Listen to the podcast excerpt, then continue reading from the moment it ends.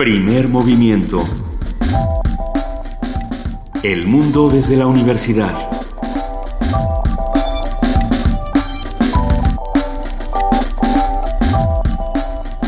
Muy buenos días, son las 7 de la mañana con 3 minutos de este viernes 8 de abril. Estamos aquí en Radio UNAM y arrancamos primer movimiento. Querida Luisa Iglesias. Querido Benito Taibo, muy buenos días. Muy buen día a todos los que nos están escuchando aquí en el 96.1 de FM. Como todos los días, le damos la bienvenida a nuestra querida jefa de información, Juana Inés de ESA. Buenos días. ¿Cómo están? Buenos días. Eh, ¿Cómo les va? Va, va, está. Hay que contar que ayer por la tarde eh, falleció Sara Minter, una de las pioneras del videoarte en México, promotora, docente, difusora de este arte. Mm, nacida en Puebla en 1953, Minter fue una de las mayores impulsoras del cine experimental en México. Inició su carrera realizando películas en 16 milímetros a principios de los años 80, entre las que destacan 80, en los años 80, entre las que destacan San Frenesí, Nadie es Inocente, Alma Punk y El aire de Clara. Lo que decíamos antes de entrar al programa es que Alma Punk, esta película, sí la pueden encontrar, si no me equivoco, en YouTube y si no, por lo menos pueden encontrar fragmentos eh, que, que, plantean toda la estética de Sarah Minter, que en ese caso, en el caso de Alma Punk, es bastante cruda, es muy interesante. El año pasado eh, se exhibió la muestra Ojo en Rotación, una retrospectiva de su obra en el Museo Universitario de Arte Contemporáneo. Es una mala noticia para los videastas y para la comunidad cultural en general. Les mandamos un abrazo a todos aquellos que la conocieron y por supuesto a su familia. Eh, vamos a arrancar esta mañana primer movimiento hablando con nuestros amigos del Centro Universitario de Teatro del CUT. Hablaremos con Mario Espinosa, director, que habla sobre el proceso de selección y las consideraciones sobre ser actor, que no es una tarea fácil. Ocio. Manhattan Medea una conversación con Daniela Esquivel, licenciada en licenciatura dramática y teatro de la UNAM, fundadora y directora de la compañía de teatro Luna y Señas, y también con Ricardo Barrientos, productor ejecutivo de Luna y Señas. En la participación de la Dirección de Literatura de la UNAM platicaremos con Rosa Beltrán, su titular, que va a presentar su nuevo canal de audio en SoundCloud y el nuevo disco de voz viva del poeta Jorge Fernández. Ah, no, pero Jorge Fernández Granados no es lo mismo. los dos escriben muy bien, los dos escriben muy bien, no es, no es igual. Pero vamos a ver. Con la, en la participación del antiguo colegio de San Ildefonso, Marco Flores, asistente de servicios pedagógicos, habla sobre las actividades del mes de abril. Luego vamos a platicar en nuestra nota del día con Lorenzo Meyer, profesor investigador universitario cuyo interés se ha centrado en la historia política mexicana del siglo XX a la actualidad. Y bueno, le vamos a plantear esta pregunta de cómo ser un buen ciudadano sin buenos gobiernos. En la participación de la Filmoteca de la UNAM, Guadalupe Ferrer, su director habla sobre el proceso para las nominaciones del Ariel. Vamos a tener poesía necesaria esta mañana y le toca a Benito Taibo. Así es. Ya sabes qué No, a se aceptan sugerencias con enorme gusto. Hashtag poesía necesaria. Estamos en arroba P Movimiento, en diagonal Primer Movimiento UNAM, en el teléfono 55 36 43 39 y para todos lo que, los que lo piden, tenemos correo electrónico que es Primer Movimiento UNAM arroba gmail.com. En nuestra mesa del día, el noveno encuentro hispanoamericano de cine y video documental independiente. Contra el silencio, todas las voces. Una conversación con Cristian Calónico, su coordinador general. Y quizá con él podamos platicar un poco más de Sara Minter y de su tarea como videoasta y cómo ha replanteado el panorama de, la experimentación en nuestro país. Eh, pero por lo pronto queremos invitarlos a que se queden con nosotros de 7 a 10 de la mañana aquí en el 96.1 de FM. Es viernes 8 de abril y esperemos que disfruten esta nota con la que arrancamos sobre el mapeo de insectos que nos ha preparado nuestra compañera Cindy Pérez Ramírez. Es de vital importancia que la investigación científica tenga vinculación con las políticas públicas para estar en condiciones de generar tareas de beneficio para la colectividad con un criterio social. En este sentido, el Instituto de Biología de la UNAM realiza mapas de riesgo de enfermedades como el mal de Chagas, Zika, dengue y leishmaniasis con la ayuda de modelos de distribución y vectores. En entrevista para Radio UNAM, el doctor Víctor Manuel Sánchez Cordero Dávila, director de la entidad universitaria, explicó que antes de esta predominaba un paradigma clínico y solo se producían mapas en función de los casos reportados. El problema es de que ese enfoque es muy limitado y con un mapa dando exclusivamente los casos de humanos infectados o con problemas de salud, eh, ese no es un mapa de riesgo que pueda predecir en dónde más podemos encontrar casos. Eh, aquí el enfoque es que modelamos las distribuciones de estas especies de vectores y de reservorios y podemos predecir en dónde esperaríamos eh, zonas, regiones zoonóticas en donde pudiera haber humanos infectados con esta zoonosis. El investigador resaltó la gran contribución que hace el Instituto de Biología.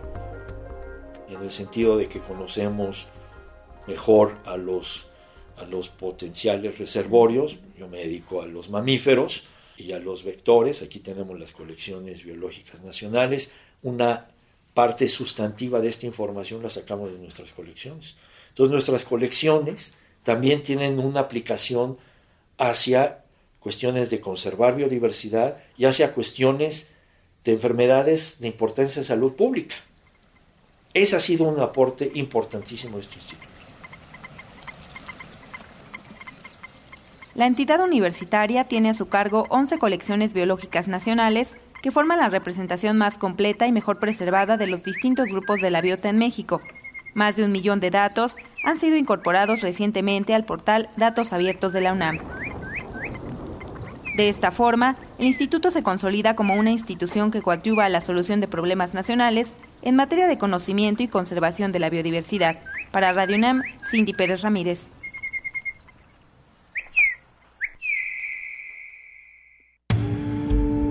Primer movimiento. La vida en otro sentido. Siete de la mañana, nueve minutos. Ya tenemos en la línea a Mario Espinosa, director del Centro Universitario de Teatro. Muy buenos días, Mario, ¿cómo estás? Muy buenos días, ¿cómo les va? Nos va muy bien. Que nos vas a hablar sobre el proceso de selección de un actor. No, pues en realidad Sí voy a hablar de eso y, Ah. y algo más. Ah, venga. Es que hay un fenómeno muy curioso. Eh, ha cambiado mucho la forma de y la cantidad, sobre todo la cantidad de la gente que quiere estudiar actuación, que quiere estudiar teatro. Hace 30 años, cuando eh, yo estudié, uh, hace años, eh, éramos 50 personas y seleccionaban a, a, a 16 pero ahora ha cambiado eso muchísimo. Ahora los aspirantes son cientos para escoger los mismos 16 o un poquito más, 18. Es algo tremendo. Eh, y no es la única escuela. Eso sucede en otras escuelas y en otras escuelas del mundo. Es muy impresionante. Nosotros este año, por ejemplo, para entrar con el nuevo proceso de selección, ahora que tenemos licenciatura en el CUT, se inscribieron 466 Uf. personas en el primer eh, en el examen general de la UNAM y nosotros tenemos muy poquitas eh, muy poquitos lugares. Es muy impresionante cómo ha habido esto un boom y, y platicando con, con una escuela alemana muy muy famosa la, la, la principal escuela de actuación de Berlín ellos tienen mil aspirantes para 25 lugares. Es decir eh, algo ocurrió en el mundo eh, por un lado en todas las carreras, es decir, que cada vez es más competido ir a una universidad, sobre todo las universidades públicas que son gratuitas. Eh, la competencia para entrar cada vez es mayor. Pero también algo pasó que eh, mucha gente quiere ser actor o actriz, eh, más por los ejemplos del cine eh, o de la televisión, que porque realmente imaginan que representa ser actor de teatro actor de cine actor de televisión. Van con, es como querer ser futbolista. Pero, eh, pero bueno, mm, esa gran competencia indica dos cosas. Por un lado, que el mundo se ha puesto muy difícil, muy competido y que muy poquitos van a poder hacer eso, de eso una profesión. Eh, lo que por un lado es, es triste, por otro lado, bueno, tampoco necesitamos 10.000 actores este, profesionales saliendo de las escuelas al mismo tiempo, ¿no? Pero, pero pocos serán los que se dediquen a esto profesionalmente. Pero por otro lado tiene otro lado, tiene otro aspecto que es muy importante, que es que los actores, eh, que no se necesita ser un actor profesional ni un agente de teatro profesional para disfrutar de esto. Es algo que incluso debía estar, pues, en las escuelas como parte de la formación cotidiana de la gente. Y no solo el teatro, yo diría que las demás artes también, pero ahora voy a hablar de la del teatro. eh, en, en, en, muchas escuelas eh, se debatía la posibilidad de que a través del teatro la gente recuperara su voz y su cuerpo para expresarse ante los demás. Eh, porque hubo un proceso, quién sabe quién decidió en algún momento en la educación mexicana, por ejemplo, eh, que, que las artes quedaban relegadas y que, y que prácticas o materias como, como lo que se llamaba antes retórica, lo que era hablar en público, también desaparecieron. Es cierto que las escuelas cuando daban eso daban una especie de, de era casi como recitar, ¿no? Pero la gente aprendía a hablar, aprendía a expresar sus ideas ante los demás, a presentarse en cuerpo entero ante los ante los demás.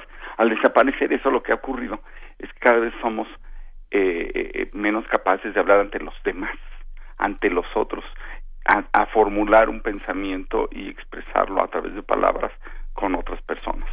Entonces, eh, el teatro como parte de la formación permite esto y además el trabajo en equipo, en fin. Otros países optaron por, por desarrollar estas como capacidades de trabajo en equipo a través de los deportes, pero me parece mucho más interesante desarrollarlo a través del teatro o a través de la música. Es decir, tiene dos aspectos paradójicos, contradictorios. Uno, que tanta gente quiere ser eh, actor o actriz profesional, que sea tan difícil serlo, es un camino realmente mm, lleno de obstáculos y donde escogen a muy pocos. Eh, y por otro lado, qué importante sería que la gente hiciera el hacer teatro con otros, parte de su vida cotidiana, parte de su formación también. Y parte, en parte eso también explica cómo disfrutar el que otros hagan profesionalmente teatro cuando uno aprende lo difícil que es hacerlo, aunque sea como aficionado. Sí, Mario, me quedé pensando dos cosas. Por un lado, eh, que, que, de, que de alguna manera lo platicamos alguna vez aquí con, con Enrique Singer, que era coordinador precisamente de, teatro en la UNAM, era director de teatro en la UNAM, em, que en cualquier escuela o casi en cualquier escuela hay un grupo de teatro. O sea, dejas sueltas a cuatro personas y hacen un grupo de teatro. Así es. ¿no?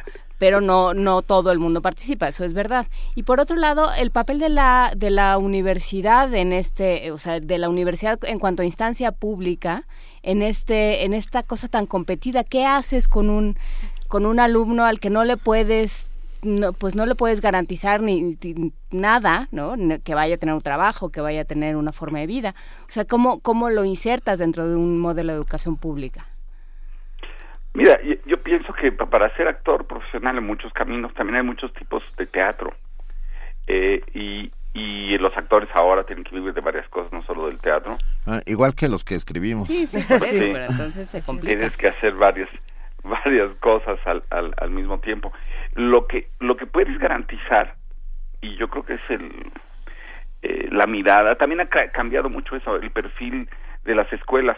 En un momento, la escuela de la universidad, la escuela donde yo estoy, el Centro Universitario de Teatro, prepara actores para un tipo de teatro especial, para el teatro que estaba renovándose en los, digamos, en los 70s, 80s, eh, donde se estaba haciendo un giro el teatro hacia el teatro de director y el CUT fue la escuela donde se formaron los primeros actores para ese tipo de teatro, pero ahora ha cambiado mucho porque hay una pluralidad de voces y de formas de entender el teatro tan grande que una escuela no puede formar eh, algunos solo para hacer una sola cosa. Eh, tiene, tenemos que ayudar a formar eh, artistas, porque una escuela no hace artistas, los artistas se hacen a sí mismos y con su entorno, pero lo que hace la escuela es dar las herramientas y crear un, espacio adecuado para que estos artistas se desarrollen, se hagan artistas, ¿no? Entonces, Ahora yo creo que el perfil de las escuelas, o de menos de nuestra escuela, es dar las herramientas para que sean los alumnos que puedan definir qué tipo de teatro, qué tipo de, de vida actoral quieren llevar, hacia dónde. Eh, y, y sobre todo ponemos énfasis en, en la formación de grupos. También ha cambiado mucho la forma de hacer teatro. Antes eh, eran directores que invitaban actores, eso sigue sucediendo, pero cada vez más son grupos que cuando salen de la escuela se asocian con, con, personas, con otras personas como ellos y eh, recién egresados y, y preparan sus propios proyectos artísticos. Es decir, hay una, una capacidad de autogestión, en parte obligada por la dificultad de, de la situación, para, para, para tener un lenguaje artístico. Entonces, los egresados de nuestra escuela, por suerte, la gran mayoría, siguen trabajando en el teatro y siguen haciendo su trabajo como actores.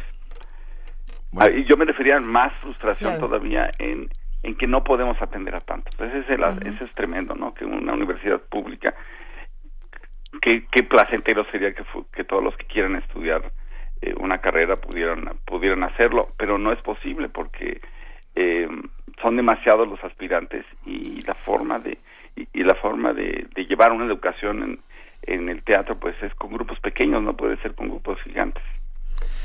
Bueno, Seguiremos hablando, charlando sobre este tema, sobre el actor y su trabajo, cómo un actor se prepara, literalmente. Así es. y cómo llega hasta, hasta el profesionalismo para mostrarnos cómo se forma, lo que hace y cómo se va formando.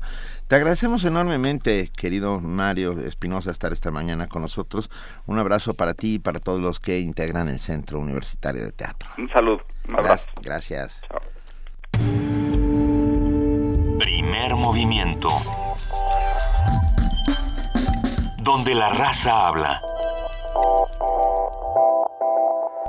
Ahora tenemos canciones para niños en nuestra sección de los niños ya se van a la escuela y ahora sí no tienen doble contingencia que los, que, los, proteja. es que no los protege justamente. Más bien. ¿Ustedes han contado ovejas para dormir? No, yo no las veo todo el tiempo. Ahí hay una. Bueno, aquí tenemos una aquí abajo que es la que nos va pasando los papeles. Sí. Pero eso es uno, una de esas leyendas. Dejen a Dolly, ¿eh? Dejen a nuestra Leyendas urbanas, ¿no? Contar ovejas. Yo nunca pude contar ovejas. Se supone Como que todas son iguales. Uno hace cuentas, ¿no? Puedes contar ovejas, puedes contar ladrillos, puedes contar poetas malditos, pared, poetas malditos, eh, políticos corruptos, todo depende de qué quieras soñar. papeles de Panamá, documentos de Panamá. 11 millones de papeles, 78 países. ¿Qué quieren contar? Bueno, en este caso son ovejas. Vamos, vamos a, a poner una canción para ustedes que ya están a punto de irse a la escuela, chicos, que les vaya muy bien el día de hoy. Ah, recuerden que es viernes, entonces pues, salgan con una sonrisa. ¿no? O sea, ya terminó una semana productiva y empezará otra. Fija, hazme el favor, nadie me va a creer semana una productiva. Arriba y adelante, muchachos. Este, ya es viernes. Vamos a ir con cuidado, Ship, Oveja, con Zoe Luis, del disco Folk Playground de Putumayo Kids, Putumayo para niños.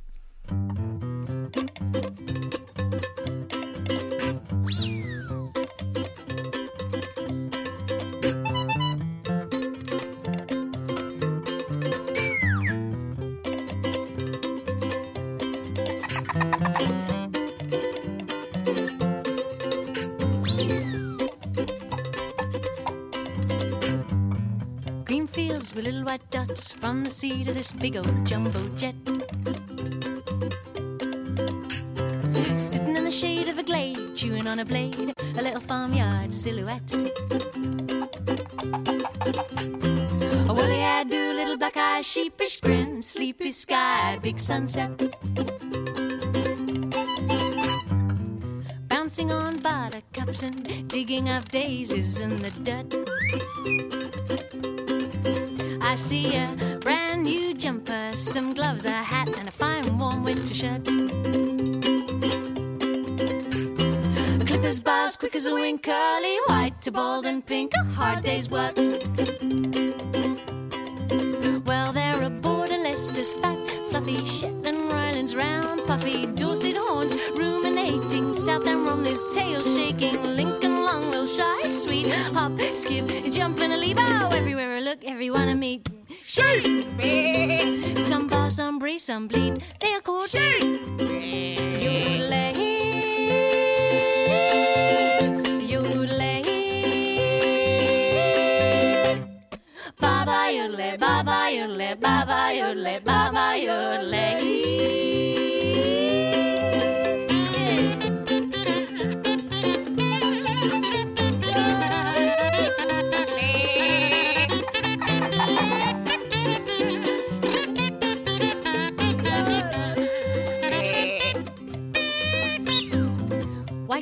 With little black legs standing neath the sky of the bluest blue.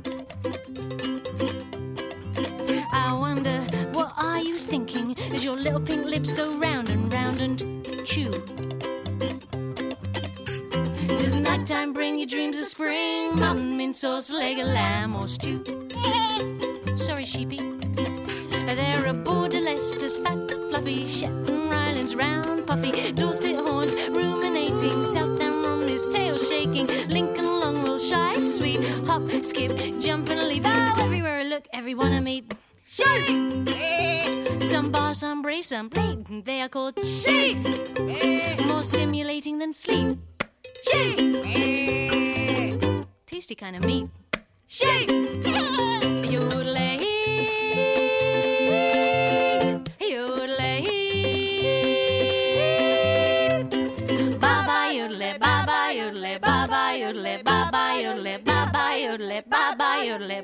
Yodelay, baba yodelay.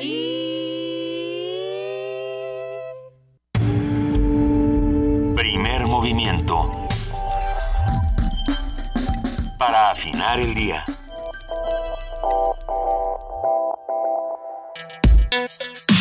Viernes de ocio.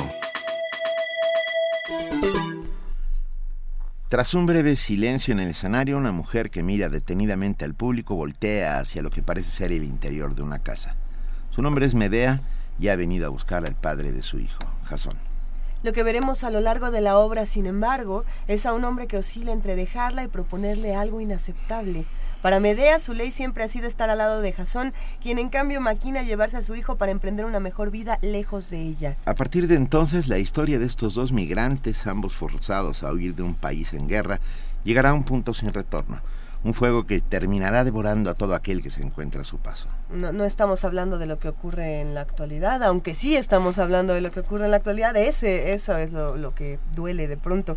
Manhattan Medea, una adaptación de la tragedia griega realizada por Dea Loer y dirigida por Daniel Esquivel, es una obra interpretada ten, tenazmente por un reparto de actores que transmiten con, con, con mucho prodigio el drama personal de cada uno de los personajes que la encarnan.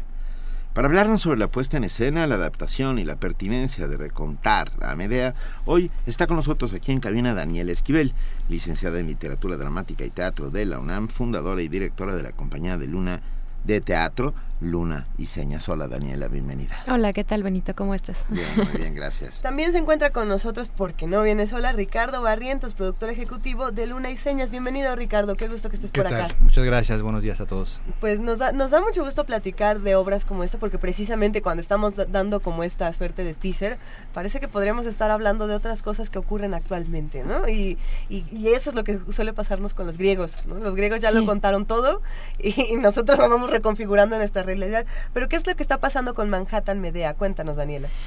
Eh, pues justamente yo creo que eso, lo, lo pertinente que es y yo creo que va a seguir siendo, porque un personaje de quien pensábamos que ya se había dicho todo, que ya lo hemos visto todo hasta el cansancio y vuelve a llegar otra Medea. Y a veces es se sigue uno preguntando por qué otra vez, ¿no? ¿Por qué Medea otra vez? Y cuando lo vemos en el texto de Dea, yo creo que comprendemos por qué sigue siendo una insistente referencia, ¿no? De, de la guerra, del exilio, de la muerte, quizá en este caso un poco más metafórica que como lo vivieron los griegos en su momento, ¿no? ¿Qué es lo que hay que matar para poder seguir viviendo? En este caso es una adaptación contemporánea de Medea, o Así sea, es. sucede en nuestros días, sucede en Manhattan, presumo. Sucede en Manhattan en nuestros días, de hecho, pues así lo refiere el texto, no, no hay un tiempo, se entiende que es en nuestro tiempo. Eh, Dea la estrena en el 2000 y pues fue muy sorprendente porque en una entrevista ella cuenta lo, el- lo de las Torres Gemelas fue en el 2001, 2001 me parece, sí, en el 2001. Y entonces ella dice, bueno, parecería que yo me adelanté un poco en algunas líneas de un personaje que se llama Death Daisy, cuando dice que los ángeles de la ciudad se van a quemar, ¿no? Y que quién les va a llorar. Entonces, bueno, ella dice que se le erizó la piel, pero que sigue, o sea, le sigue sorprendiendo cómo este texto le va, le revela todavía Claro. cosas a este momento. ¿Y qué, qué es lo que hay que matar para seguir viviendo? ¿Qué es lo que plantea eh, Medea? En este caso es eh, cuando se le pide que ella deje la ciudad, ¿no? Eh, quien le pide eh, que deje la ciudad es el padre de la mujer con la que se va a casar Jasón. Este hombre es un explotador, ¿no? Porque así se plantea. Él se dedica a, po- a poner a, a coser vestidos a la gente ahí en un lugar en Chinatown. Es un hombre muy poderoso en Manhattan y le pide que deje la ciudad porque no pretende tener a esta mujer que, que es la, la mujer de, de ahora el nuevo esposo de su de su hija y ella ante la situación en la que se encuentra de tener que dejar la ciudad y ella como inmigrante y sin poder llevarse a su hijo que además ni siquiera está registrado ante la ley toma la decisión de, de matarlo. Ahora, esta es una muerte real, ¿no? En, en la puesta eh, en escena, en el texto, en la puesta en escena, ella mata a su hijo tal y cual en- sucede en la tragedia griega, pero para mí hay un, un más allá de la muerte del, del niño, ¿no? Es lo que también eh, incluso ella está dejando de sí misma en ese país. Es un cierre completo, porque ella ya se le está pidiendo que lo deje. ¿Qué va a ser de ella después de que de que tenga que irse. ¿Hacia dónde va a ir si ni siquiera tiene papeles, no? Híjole. ¿qué? A ver, y hoy por hoy hacer teatro es casi tener que matar a otros para poder. Así es.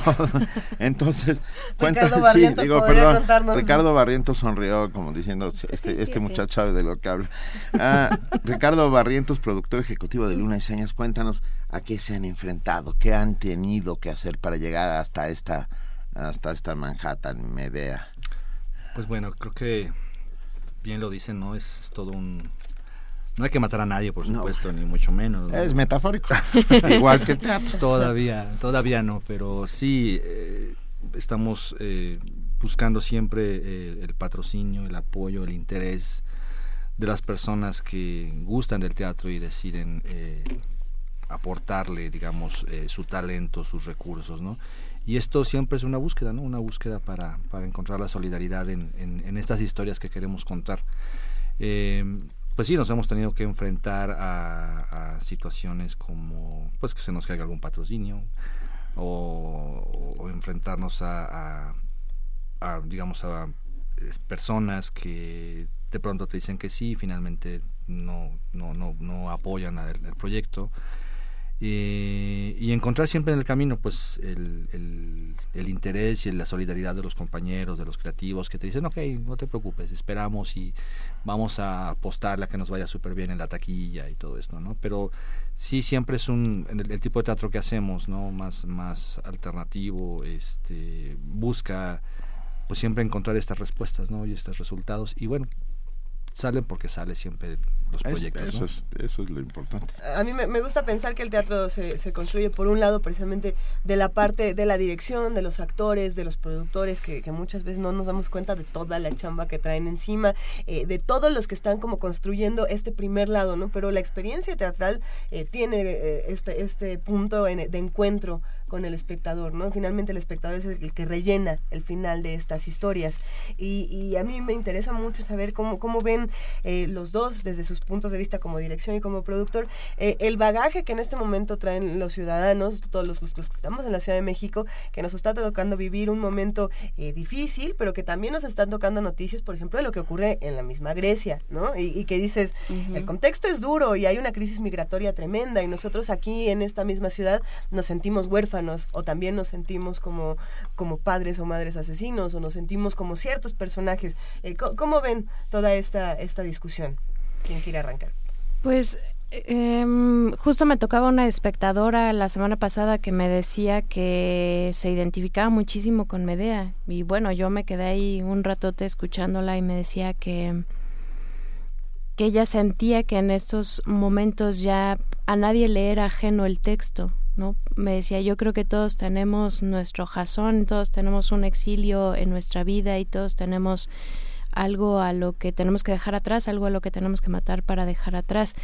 Eh, hay una parte bien bonita en el texto que eh, aparece el personaje de Velázquez. O sea, Ujú. es un, un pintor, ¿no? Que imita a Velázquez y que se está convencido de que él es Velázquez.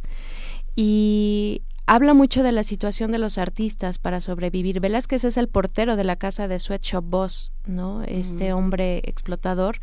Y él pinta en sus ratos libres, él pinta ahí en su en su cuchitril, dice él, ¿no? En el, en el Malcolm X Boulevard, pero en, en el otro tiempo para sostenerse está trabajando como portero.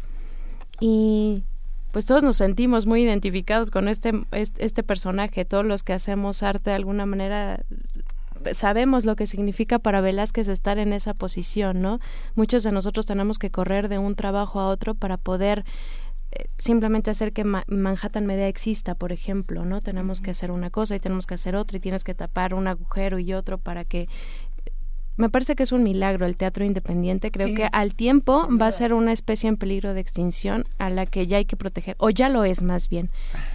Sí, yo al revés creo que es inmortal porque el teatro siempre ha sido independiente con, con excepciones, pues, y particularmente en esta ciudad.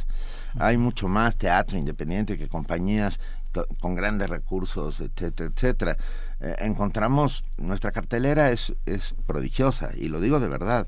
Puedes encontrar viernes, sábados y domingos una cantidad de obras independientes impresionante. Entonces, bueno, tienes razón, hay que, no hay que permitir que esto desaparezca. pero siempre podemos volver a, la, a, lo que presupuesta eh, Ernesto Piedras, siempre diciendo que la cultura es, es nuestro mayor activo, es eh, lo que sigue aportando más al PIB siempre. Entonces, bueno, pues sigamos, sigamos peleando. ¿Por qué? ¿Por qué? Esto es una pregunta que me estoy haciendo hace, hace un rato. Es que quiero hacer teatro. No, yo no quiero hacer teatro. no, bienvenido. No, no, no, Este, pero no, pero ¿por qué se se sienta uno a sufrir en el teatro? O en el o en el cine o en o en una ópera. O sea, lo que estoy diciendo es ¿por qué nos seguimos necesitando en un mundo tan lleno de de horror, tan habitado por la violencia, por el horror, por lo obsceno. ¿Por qué no seguimos sentando a ver Medea o a ver Madama Butterfly o a ver estas eh, películas espeluznantes y estrujantes? ¿Qué, qué, de, ¿Qué nos dice de nuestra condición humana? ¿Qué nos, qué nos, qué nos ¿Qué bálsamo es? Yo creo que necesitamos seguir sorprendiéndonos, o sea, saber que nos podemos sorprender. O sea, en mi caso, por ejemplo, yo voy al teatro para que me siga sorprendiendo y para que siga yo justamente sabiendo que, que algo pulsa en mí. O sea, si yo, por ejemplo, no hiciera Medea y la, y la fuera a ver, me sorprendería mucho que todavía me sorprende, pues, o sea, tú, abres un periódico y sí alcanzas a ver que existen eh, mujeres que sí matan a los hijos, este, gente que explota a otras personas, no artistas que no tienen trabajo, en fin, pero es que nos sigue indignando y nos sigue sorprendiendo. El asunto no es que Medea haya matado al niño y digamos, uy, qué mujer tan mala, porque justamente yo lo que quise es desposeer a Medea de este prejuicio clicheado de estaba loca y los mató, no, sino las condicionantes que la llevaron a cometer el crimen. Es una mujer que ya no le queda nada y entonces sí nos sigue sorprendiendo todavía muchos de nosotros, o sea, seguimos descubriéndonos como humanos cuando decimos es que estas cosas no pueden ser posibles, o, sea, no puede existir un niño en Estados Unidos que por ser inmigrante no tenga no tenga un peso ante la ley, no tenga hospitales, no, no tenga no exista, o sea, se muere y se murió una piedra. Entonces, creo que es apelar todavía que nos sigamos sorprendiendo y justamente que no perdamos el sentido de humanidad. Creo que el teatro lo que nos sigue pidiendo el cine, el arte en sí, es que no perdamos ese sentido de humanidad y que nos podamos detener y que todavía se nos detenga el corazón al ver un cuadro de Jackson Pollock, por ejemplo, ¿no? Y que digas, wow, es que todavía esto me sorprende muchísimo. ¿Qué, tenemos que hacer para apoyar al teatro independiente, para apoyar a, Manhattan Medean? ¿Qué tenemos que hacer, Ricardo? Bueno, pues primero que nada seguirse interesando por, por ir a escuchar estas historias, por tratar de seguir siendo sensibles a este tipo de, de, puestas de puestas en escena que hablan justamente de nosotros, ¿no? justamente de nuestras historias, de nuestros problemas. Eh, por supuesto espacios como el suyo, ¿no? el de ustedes, que, que, que, ayudan mucho pues a, a, seguir promoviendo de una manera tan prodigiosa la cultura como ustedes lo hacen. Eh, eh, para que podamos seguir a través de estos medios pues difundiendo este trabajo que, que se hace con mucho profesionalismo, con mucho cariño y, con mucha pasión de, de, ayudar a, tocar la vida de las personas. ¿no? Cuéntenos quiénes hacen Manhattan Media.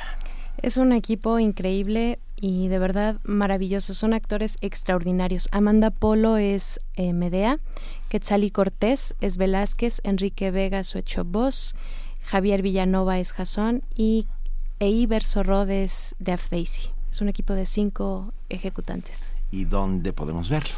En el Teatro La Capilla todos los viernes a las ocho y media. Ya Hoy. estrenamos hoy. Hoy, Hoy muy bien, los esperamos. Hoy 8 de abril a las ocho y media los vamos a estar esperando con los brazos abiertos y vamos a estar hasta el 13 de mayo ahí. Vamos al teatro, vamos al teatro independiente. Como bien dice Juan Inés, hagamos, hagamos comunidad y la, y la manera de hacer comunidad es viendo, asombrándonos. Yo, yo me quedé pensando en la pregunta que hacías de por qué vamos a sufrir. Es que Porque yo, porque es la manera de conjurar a nuestros demonios. Prefiero sufrir en una sala de teatro. Para eso era la que- catarsis, Claro, ¿no? eso es la suerte de catarsis a la griega, que luego ya trasplantada al México de hoy. Ah, ¿Por qué lees a, a, a Balzac? Germinal, que acabas llorando como, como un enano, o por qué, etcétera, No, etcétera. y, y nos lo planteamos también cuando vino Bernardo Esquinca y hablaba de la nota roja y de, o sea, de este esta novela que construyó espeluznante, ¿no? De un hombre que mata mujeres y además Es lo un Jack construye. Destripador, Es un eh, Jack destripador en la Ciudad de. México, pero además varios, o sea, es una es una historia contada en, en diferentes momentos y con diferentes personajes y bueno, termina, sí, te- terminas este exprimiendo tu alma como jerga. Y, y eso es lo que lo que sucede con el teatro y con ciertas expresiones artísticas, ¿no? Y que uno se, uno sigue pensando los seres humanos necesitamos de esto porque si no y creo que eso es muy importante lo que dices Daniela, si no ya nada nos horroriza. Exactamente. Ah, Pessoa decía eh, la literatura y, y voy a y me voy a, a dar el lujo de, de enmendarle la plana a Pessoa, la literatura, el cine, el teatro, las artes existen porque el mundo no basta, porque lo que está a nuestro alrededor es insuficiente. Entonces, ¿saben qué? Vámonos todos a ver Manhattan Medea. Hoy, ocho y media de la noche, Teatro Hoy, La Capilla, media. Madrid 13, Coyoacán. ¿Lo dije Así es. ¿Sí? Muy bien, muy, muy bien. Tenemos este eh, una, un par de, de pases dobles, ¿no? Para que nos acompañen. Entonces, Gracias. eh, si es cosa de que nos contacten por por la por, por vía de ustedes eh, y bueno, nada más eh, quien quien se se anime, pues bueno, nos dejen sus, sus nombres y En este instante. Y O- listo. tú- Sí, esto, claro. es, ah, esto es, a ver, a los dos primeros que nos llamen al 5, ¿está No, bien? Uno No, por Facebook y uno por Twitter, nos uno dice por Vania Facebook anoche. y uno por Twitter, un pase doble para cada uno, pero hagamos una pregunta, o así, o, o, o no los hacemos sufrir más. Pues más bien como por qué se identificarían con personajes como Medea, ¿no? Que es la Claro. conversación que estábamos teniendo aquí en, la, en la mesa. Cuéntenos por qué ustedes se, se identificarían. Eh, mándenoslo con el hashtag Manhattan Medea MX, que es, es. la manera en la que están en Twitter, en Facebook, en redes sociales. Así Si es. No me equivoco, eh, perfecto. Manhattan Medea, Teatro La Capilla, Coyoacán, ese teatro lo fundó Salvador Novo. Sí. Ahí, ahí, vi- ahí vivía literalmente, ahí puso hasta un restaurante donde inventó una carne a la pimienta espectacular. Dense una vuelta a- al Teatro La Capilla, veamos Manhattan Medea. Daniela Esquivel, Ricardo Barrientos, muchas gracias, los dos A eh, de Luna y Señas. Les deseamos un enorme éxito. Muchísimas gracias. gracias. Gracias. Nos vinieron a testear el alma. Yo me quedé con esto de que hay que matar para seguir viviendo. Me dejaste muy sorprendida, Daniela, porque justamente, pues es eso, No, ¿no? no nos mates, Juan Inés, te queremos. No, no, no, pero, pero, sí, pues, sí es pero cierto. tenemos que ir matando, o sea, pues es eso, es vivir, ¿no? Tienes Me que ir acordé de un cositas. poema de Elena Garro, matamos lo que amamos, lo demás no ha estado vivo nunca. Uy, Así es. Ah, A ver, Medea, eso ya de- a ver Medea. a ver, si Medea. quieren consultar las imágenes de, de esta puesta en escena que ya se encuentran en redes sociales, métanse a Facebook, Medea, Manhattan Medea MX, donde, donde se van a dar un buen, este, una, una Una antojada, idea, una, una buena idea. Muchísimas gracias por estar con nosotros. A ustedes. Muchas gracias a ustedes. Gracias. Primer movimiento. La vida en otro sentido.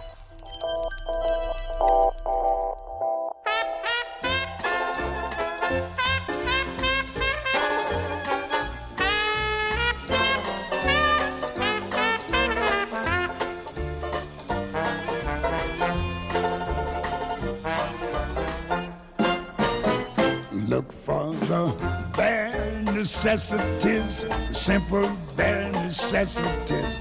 Forget about your worries and your strife. I mean the bare necessities, Mother Nature's recipe. Bring the bare necessities of life. Wherever I wander, wherever I roam, I couldn't be founder of my big home. The bees are buzzing in the tree to make some honey just for me. You look under the rocks and plants and take a glance at the fancy ants, then maybe try a few. The bare necessities of life will come to you. Look for necessities, simple bare necessities. Forget about your worries and your strife. I mean the bare necessities. That's why a bear can rest at ease with just bare necessities of life. So just relax, yeah, in my backyard. If you act like that be act, you're working too hard. Don't spend your time just looking around for something you want can be found.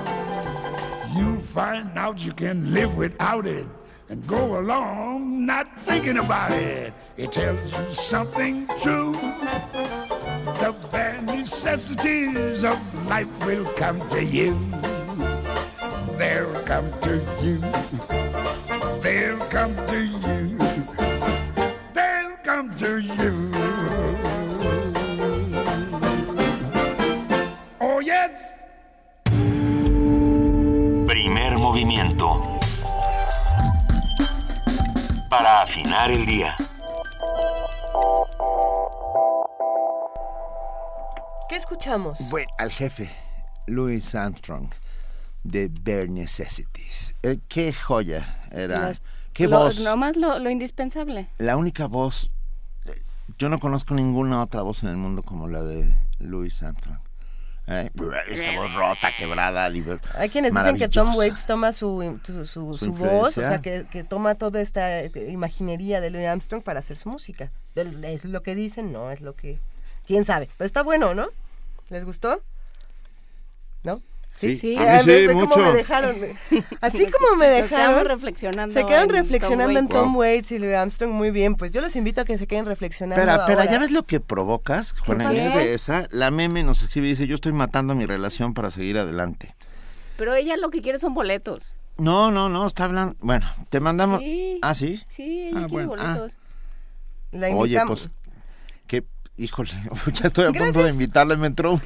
Gracias, gracias por compartir sus experiencias con nosotros. Son muchos los que nos escriben, nos llaman y nos cuentan también esta parte muy personal y nosotros realmente lo valoramos y no no se crean, seguimos sus vidas, este, sus rupturas, sus encuentros, sus desencuentros. Estamos estamos con ustedes y si quieren un apapacho radiofónico ya Aquí saben que acá damos, andamos. Aquí se los damos con enorme gusto. Ahora por sí. lo pronto, por lo pronto ya tenemos en la línea y lo agradecemos como siempre de todo corazón a Rosa Beltrán, la titular de la Dirección de Literatura. Muy buenos días, Rosa, que nos traes muy buenas noticias. Muy buenos días, ¿cómo están? Bien. Lindo, Luisa. ¿Cómo Juana estás, Inés, querida Rosa? De boyeristas ahora, por lo que veo. No, no, no, simplemente Bueno. estamos conviviendo. Háblanos de tus sentimientos, Rosa. Bueno, les voy a hablar de uno de ellos. Eh, porque acabamos de abrir una nueva plataforma en la Dirección de Literatura y quiero invitar a todos a que compartan estos sentimientos en eh, una dirección que es muy fácil, soundcloud.com, diagonal Voz Viva de México. Cada semana van a recibir un boletín electrónico y en uno de sus eh, anuncios van a poder dar clic y entrar a un poema que vamos a elegir eh, semana a semana para que los acompañe en el radio o en su casa, eh, donde quieran poner eh, ese fragmento, porque se puede hacer desde los teléfonos móviles hasta las computadoras, en fin, en donde sea. Y vamos a iniciar con un gran, gran poeta, con un super poeta. Esto es lo que yo les quiero compartir, porque yo, yo lo había leído, pero no me había dado cuenta, hasta ahora que lo escuché, leído por él mismo, de la dimensión que tiene. Se llama Jorge Fernández Granados, eh, es relativamente joven. Sí. Sí, sí, sí. Sí, es uno de los poetas más libres y originales eh, que yo conozco y tiene la fortuna de haber sido premiado y su obra de ser aplaudida desde su primer libro, eh, La música de las esferas, que es de 1990, después el Arcángel Ebrio, que es de 92, y gente como Eduardo Lizalde, entre, otros muchos poetas, lo saludó como una voz verdaderamente sorprendente. Eh, lo que a mí me gusta mucho, a, cada quien tiene sus gustos en, en todo, pero en particular en poesía, es que Fernández Granados es eh, un poeta lírico y esto ya es raro encontrarlo, sobre todo después de una tradición en la que pesó mucho la vanguardia, ¿no? y lo experimental. Y no es que eso no me guste, pero la manera en la que Jorge Fernández Granados describe un mundo que es absolutamente personal, pero que todos compartimos, que tiene que ver básicamente con eh, lo que sentimos y con lo que experimentamos eh, sin hacer concesiones. Es decir, yo diría que también, además del lirismo, la crueldad es algo que eh, de lo que, que no escatima, esa pequeña, pequeñita dosis de crueldad que hay en la visión del mundo tal cual es, eh, como vamos a escuchar en algún momento. Eh, Jorge Fernández dice que no recuerda cuál fue su primer contacto con la poesía, es decir, que tampoco viene, a pesar de que él es muy culto, eh, de directamente de lo escolar, ¿no? No, no es que aprendiera a través estrictamente de la poesía, sino que él recuerda que cuando era pequeño, de pronto experimentaba una sensación inusual, una suerte de vértigo breve que aparecía a la altura del estómago, solamente ante ciertos acontecimientos, especialmente la música. Y no entendía cómo se producía este fenómeno, eh, pero es algo que lo ha acompañado, a pesar de que sus gustos han cambiado, ese pequeño fenómeno eh, lo sigue acompañando y es una de las mejores definiciones que yo encuentro de cómo experimentamos la belleza o el arte. Cuando sentimos ese pequeño vértigo, no sabemos por qué, no, no podemos definirlo. No necesariamente es algo que nos esté gustando del modo convencional. Entonces, eh, él le llama eso la brújula fisiológica y es con lo que trabaja. Otra cosa que lo hace muy, muy peculiar es que en su casa no había lectura, no había un hábito de la lectura. Eh, los libros son eh, eh, eran más bien algo ausente eh, o solamente un medio de comunicación, algo que se usaba para ir a la escuela. Él recuerda esto desde la época en que vivía eh, con su abuelo, que es de ascendencia rural, y que sin embargo había una pasión por la palabra. Y es muy bonito oírlo hablar de cómo nació para él la poesía solamente escuchando en esos actos de sobremesa a gente mayor que tomaba la palabra, que sabía hablar. Yo quiero hacer hincapié en esto porque esta es otra forma de acercarse a la literatura. Creemos que solo está en los libros y que eh, si no nos enseñan directamente el libro en papel o como, como sea, ahora que hay otros formatos, no nos vamos a acercar a la poesía y desdeñamos este otro lenguaje que es el que Jorge oía porque su familia es de ascendencia rural eh, y que tomaban la palabra eh, como digamos como se empuña una espada o como si fuera una joya y entonces ceremoniosamente comenzaban a hablar un eh, pariente y otro pariente sobre lo que ocurría o sobre una experiencia que habían tenido, el arte de la conversación, el saber conversar, que es algo tan importante, fue lo que a él lo hizo acercarse a la poesía y por eso es tan narrativa su poesía en un sentido también, por eso es que habla de experiencias eh, pues únicas, personales, ¿no? Qué bonito. Eh, sí, de veras es muy, muy bonito. No, sí. Y además eres un gran tipo. Es un tipazo, ¿verdad? Sí. Qué, bueno, qué manera de decir su, su poesía él solo. Cuando se para ante un escenario, a mí me tocó la primera vez en Aguascalientes. Claudia Posada, su esposa, lo iba guiando por detrás. Se detiene, se hace un silencio total y, empi- y él empieza, pues como a hablar desde otra persona, que es, que es el mismo, ¿no? Eh, con sus ojos cerrados. Eh, entonces, eh, yo los invito a que escuchemos cómo eh, Jorge Fernández Granados lee su poesía y cómo la dice, porque en realidad no se la sabe de memoria, Claro. la lee por dentro, ajá, y cómo más que experimentar o jugar con el lenguaje, lo que hace es construir un ámbito interior que convierte en un espacio compartido. Absolutamente todos nos vamos a sentir identificados con su poesía, así que eh, pues a acercarnos a esta nueva plataforma de SoundCloud, a tener este regalito semanal, eh, pues que habla de emociones, justo de lo que ustedes estaban hablando con nuestros radioescuchas, ¿no? Sí, a ver, otra vez, ¿cómo entramos a SoundCloud? Mira, eh, ponemos HTTP, ¿no? La doble diagonal y después SoundCloud, S-O-U-N-D-C-L-O-U-D, punto com, diagonal Voz Viva de México. O bien, si ya tienen la, aplicación, porque muchos pueden ya tenerla, en sus tabletas o en sus teléfonos, directamente buscan nuestro perfil, que es Voz Viva de México, Literatura UNAM. O bien, una tercera, que esta sería fantástica, asistan a la fiesta del libro y la rosa, que va a ser el 23 de abril y estamos guardando la cápsula especial para ese día, porque va a haber también un espacio que se llama Enrédate con la UNAM. Y entren a nuestras redes, es decir, inscríbanse y van a recibir entonces semanalmente estas maravillosas cápsulas. Nos gusta y nos gusta muchísimo. Ya hablaremos de la de la fiesta del libro y la rosa y todo lo que sucederá ahí, que es mucho, mucho y va a estar muy, muy bueno. Oye, fantástico, nada más con pensar en Cervantes, en Shakespeare, en Frankenstein, bueno. Nada más. Ay, nada más. Pero bueno, tenemos, tenemos una sorpresita.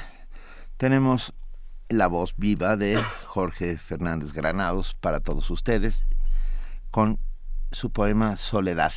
A ti te mandamos un enorme, enorme abrazo, querida Rosa Beltrán. Lo mismo para ustedes. Te queremos, Rosa Lo mejor Este fin Gracias. De semana. Igual. Flechas en la noche y otros poemas. Fechas en la noche y otros poemas. Jorge Fernández Granados. Voz viva de México. De el libro El Arcángel Ebrio. Soledad. Nada va a salvarnos. Ni el amor, ni la fe, ni la palabra. Nada va a saber que fuimos tantos embarcados en el haz de la ternura, angustiados y desnudos, errantes y remotos. Nadie hablará por nadie. A cada quien se le rompe el alma con sus propios días mal escritos, o se le seca la espiga del mundo cuando apenas la roza con sus manos. Nadie va a defendernos de la querella del silencio, ni a amarrarnos el nudo de la vida o de los zapatos. Nadie va a lavarnos la sombra del corazón con el agua del sueño o del cariño, para aliviarnos del rudo, misterioso animal que carga nuestro nombre por el mundo.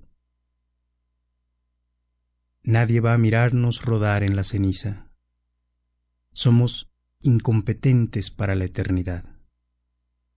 Nadie buscará los sitios donde trazamos el alma alguna noche con el poseído pulso del amor. No quedará tal lugar. No quedarán los aromas, ni los días, ni los ecos. No tenemos tiempo de saberlo todo, ni de amarlo todo. Nadie fabrica el pan de lo divino. Hemos jurado tantos nombres en vano y hemos caído alguna noche de rodillas cerrando los ojos, porque el silencio fue la única oración que guardaron nuestros labios, pero no bastó para decirle a Dios que estamos solos. Primer movimiento. Donde la raza habla. Son las 7 de la mañana con 56 minutos. Queremos ahora invitarlos a que escuchen con nosotros una nota. Así es, tenemos una nota de nuestra compañera Virginia Sánchez sobre cambio climático.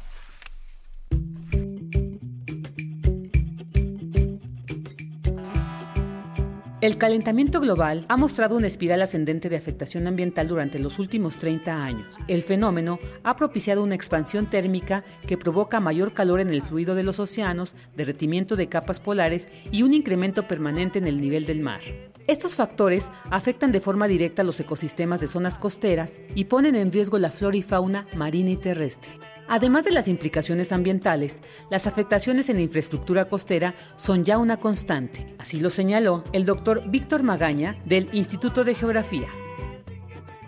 Esto no es simplemente como a veces se maneja, de que es la naturaleza y los huracanes los que nos afectan. En realidad es el fenómeno natural en un contexto de alta vulnerabilidad por falta de planeación, falta de ordenamiento en el uso del territorio, en este caso en las zonas costeras, que ha permitido que las zonas de playa sean ocupadas por infraestructura para desarrollos turísticos, desarrollos urbanos, para otro tipo de actividades, con lo cual el nivel de exposición a este tipo de fenómenos, tanto al aumento gradual del nivel del mar como el más violento que se refleja a veces en la marea de tormenta, genere un riesgo que muy frecuentemente se traduce en desastres. El riesgo también es latente para un alto porcentaje de la población mundial, pues más de la mitad vive a no más de 80 kilómetros de esas zonas. Habla el especialista. La tendencia es a que cada vez más un mayor porcentaje de la población viva en zonas costeras, siempre tiene un atractivo el, el, vivir cerca del mar, pero esto lo que hace es aumentar el nivel de exposición, porque no solo es más gente cerca del mar donde pueden ocurrir algunos de estos fenómenos, que lo de menos sería, bueno, vivimos un poco más adentro, pero la otra también es el nivel de exposición de la infraestructura que esto conlleva.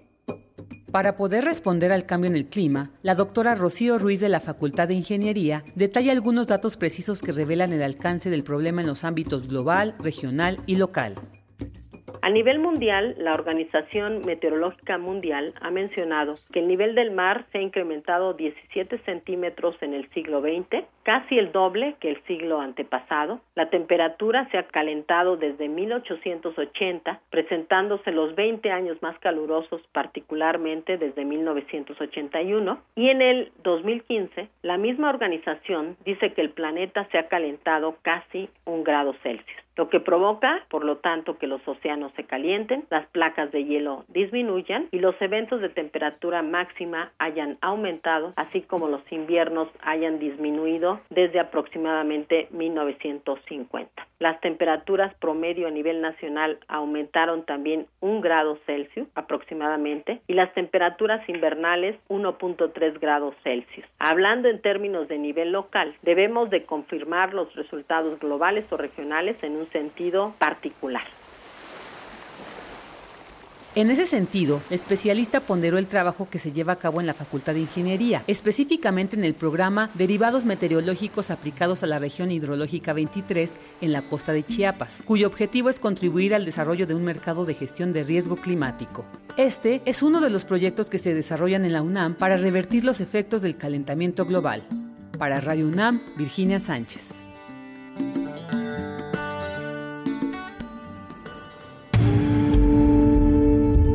Movimiento. Donde todos rugen, el puma ronronea. La noche es para la resistencia. Los viernes para celebrar la vida. ¿Cómo empiezas el fin de semana? En resistencia modulada queremos saber. Buscapiés. La radio brújula para las noches de viernes. Haz que tu fiesta suene en el cuadrante. Todos los viernes 23 horas por el 96.1 de FM. Radio UNAM.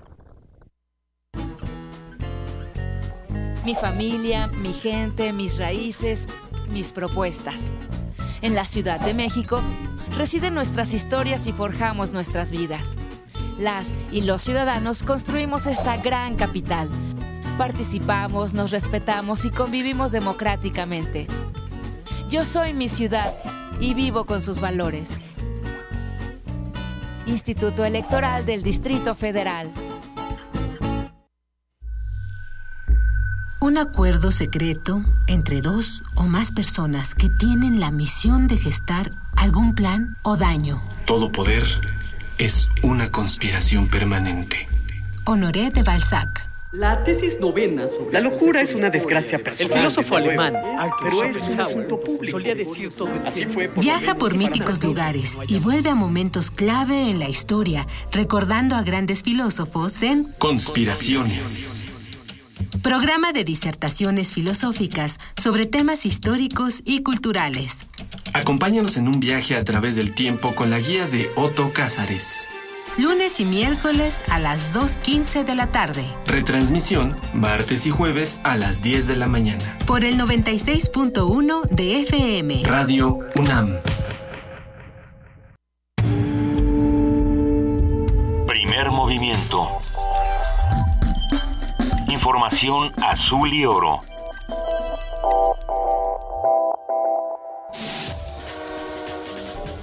Corte informativo. Investigadores del Instituto de Radioastronomía y Astrofísica de la UNAM coordinaron un estudio internacional en el que observaron las primeras etapas en la formación de planetas. Los científicos utilizaron uno de los instrumentos más potentes del planeta y describieron que los nuevos astros celestes se forman rodeados de un disco de gas y polvo cósmicos. El gobierno de la Ciudad de México anunció que se regularán las tarifas de pasajes de la empresa Uber, esto ante el incremento en los precios de sus servicios durante el doble hoy no circula. Al respecto, la compañía informó que están en diálogo con las autoridades capitalinas. La Secretaría de Movilidad de la Ciudad de México informó que el servicio de trolebús, autobuses RTP y tren ligero se mantendrán sin costo hasta el 30 de junio. El gobierno capitalino dejará de recaudar por ello de entre 90 y 120 millones de pesos. Héctor Astudillo, gobernador de Guerrero, informó que se implementó en la entidad un operativo de seguridad con elementos de la Policía Federal. Se busca evitar que el magisterio disidente se enfrente con los maestros que asistirán hoy y mañana a la segunda etapa de la evaluación profesional docente. Andrés Manuel López Obrador, líder nacional de Morena, reiteró que la reforma educativa impulsada por el gobierno federal no mejorará la calidad de enseñanza en el país. Estamos eh, enfrentando el problema de la mal llamada reforma educativa, que desde luego no tiene nada que ver con mejorar la calidad de la enseñanza, es una estafa.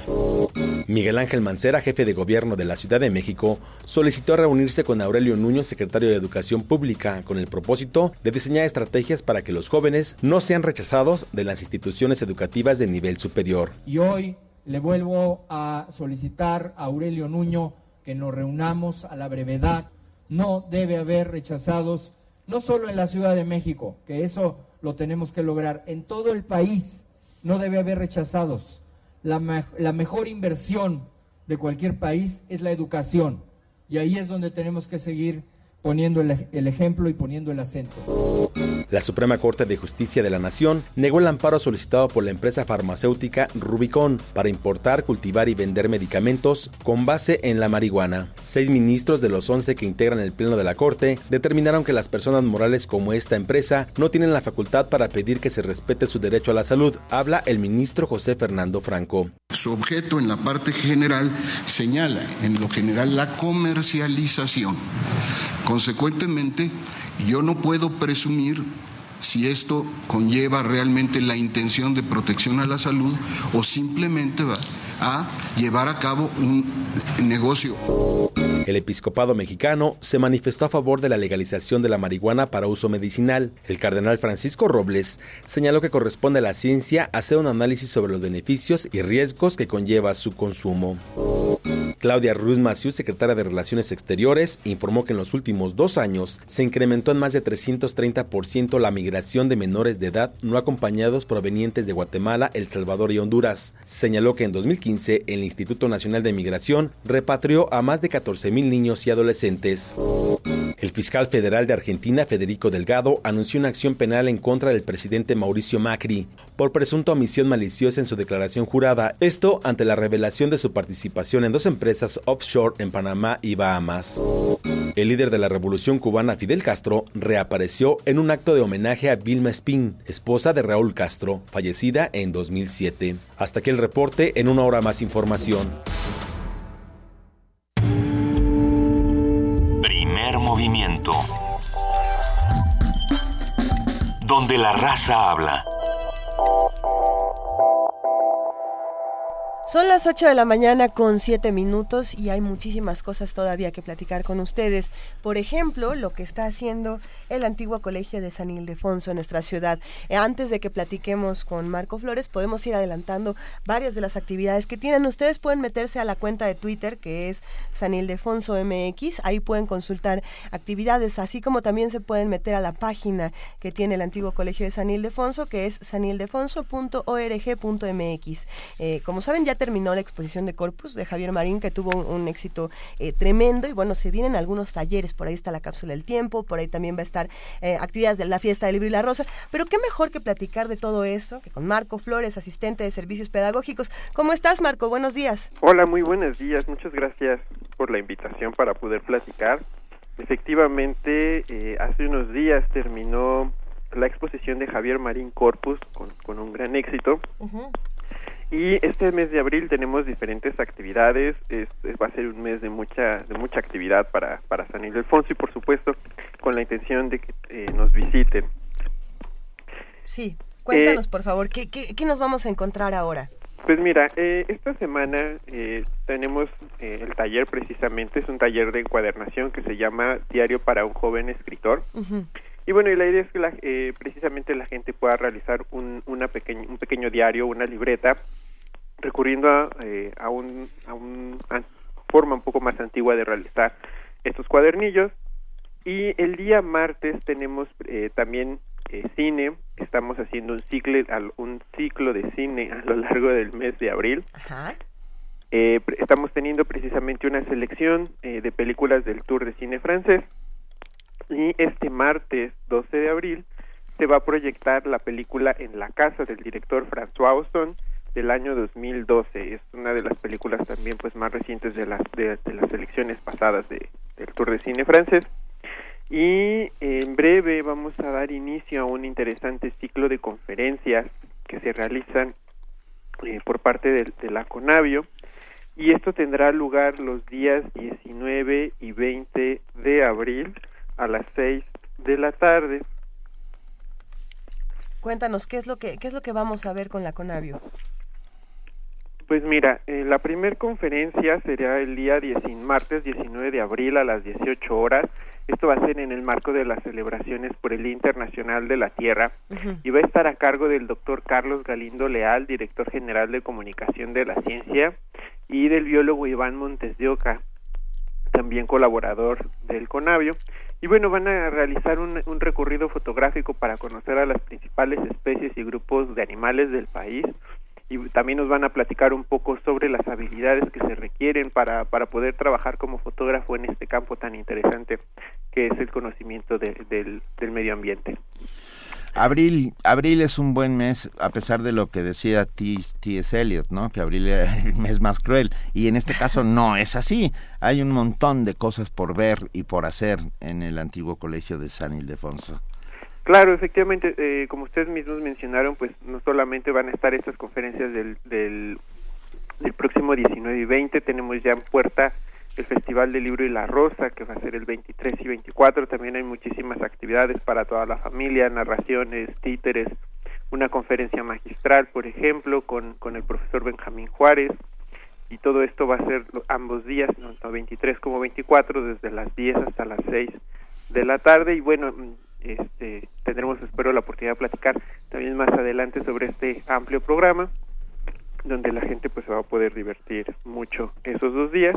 Y bueno, los esperamos esta semana. Eh, recuerden que San Ildefonso sigue abierto en sus horarios habituales y van a poder visitar nuestros murales, el acervo, el acervo mural y conocer un poco de la historia del edificio y bueno, lo que les contaba también, nuestro ciclo de cine que va a permanecer todo el mes de abril, cada martes va a haber una película diferente y eh, esto es a las 3 de la tarde, no es necesario que hagan una reservación o algún ticket en especial, es entrada libre el Cine Club los días martes. Qué, qué alegría, vámonos al cine, vamos, vamos al antiguo colegio de San Ildefonso, porque tiene esta oferta muy plural en este mes de abril, talleres, conferencias, exposiciones, fiestas de libros, cine, no se lo pierdan. Marco Flores, asistente de servicios pedagógicos del antiguo colegio de San Ildefonso, te mandamos un gran abrazo y estaremos al pendiente de todas las actividades. Por favor, la próxima semana cuéntanos cómo han arrancado estos talleres y cómo les está yendo. Pues mira, la verdad es que nos ha ido bastante bien. Eh, ya desde la semana pasada la gente estuvo eh, muy participativa, muy activa haciendo estos talleres. Eh, es una buena idea llevarte tu propia libreta. Eh, yo creo que la iniciativa es desarrollar un poco la creatividad. Claro. la- nosotros les ofrecemos una variedad de materiales. Son muy, eh, hay creo que para todos los gustos, la verdad. Eh, vas a hacer todo el proceso desde encuadernar eh, la libretita, eh, escoger el color de las tapas de tu libreta, la vas a poder personalizar y bueno, el formato es muy amigable porque la verdad no es una libreta tan pequeña y tampoco es una libreta tan grande, es una libreta tamaño mediano y bueno, y la idea es que la gente también recupere el hábito de poder escribir Claro. eh, con la mano y no solamente estar escribiendo eh, vía electrónica que a veces pues es lo más cómodo pero pero bueno recuperar es- este tipo de, de formas de comunicación también es, es muy importante nos ha ido Sí. bastante bien el tour de cine francés también ha tenido muy buena aceptación. Ya iniciamos el martes pasado con con la película del canto del erizo y la verdad es que ha tenido ha tenido muy buena aceptación. Son tres películas las que se van a exhibir a lo largo de este mes y son películas muy muy muy buenas. Yo creo que la gente las va a disfrutar. Es un sentido muy irónico el de la forma de hacer cine en Francia y, y la gente la verdad lo ha, lo ha captado muy bien Muy bien, pues muy bien, vamos todos a San Ildefonso. Muchas gracias, Marco Flores, te mandamos un gran abrazo. Muchas gracias a ustedes y cualquier cosa, bueno, saben que pueden consultar precisamente nuestra página www.sanildelfonso.org.mx y no olviden que estamos en la calle de Justo Sierra número 16 allí en el centro histórico y bueno, son bienvenidos por supuesto todos Mi- a San Ildefonso. Millones de gracias. Y vamos a escuchar con Naftalina un delfín.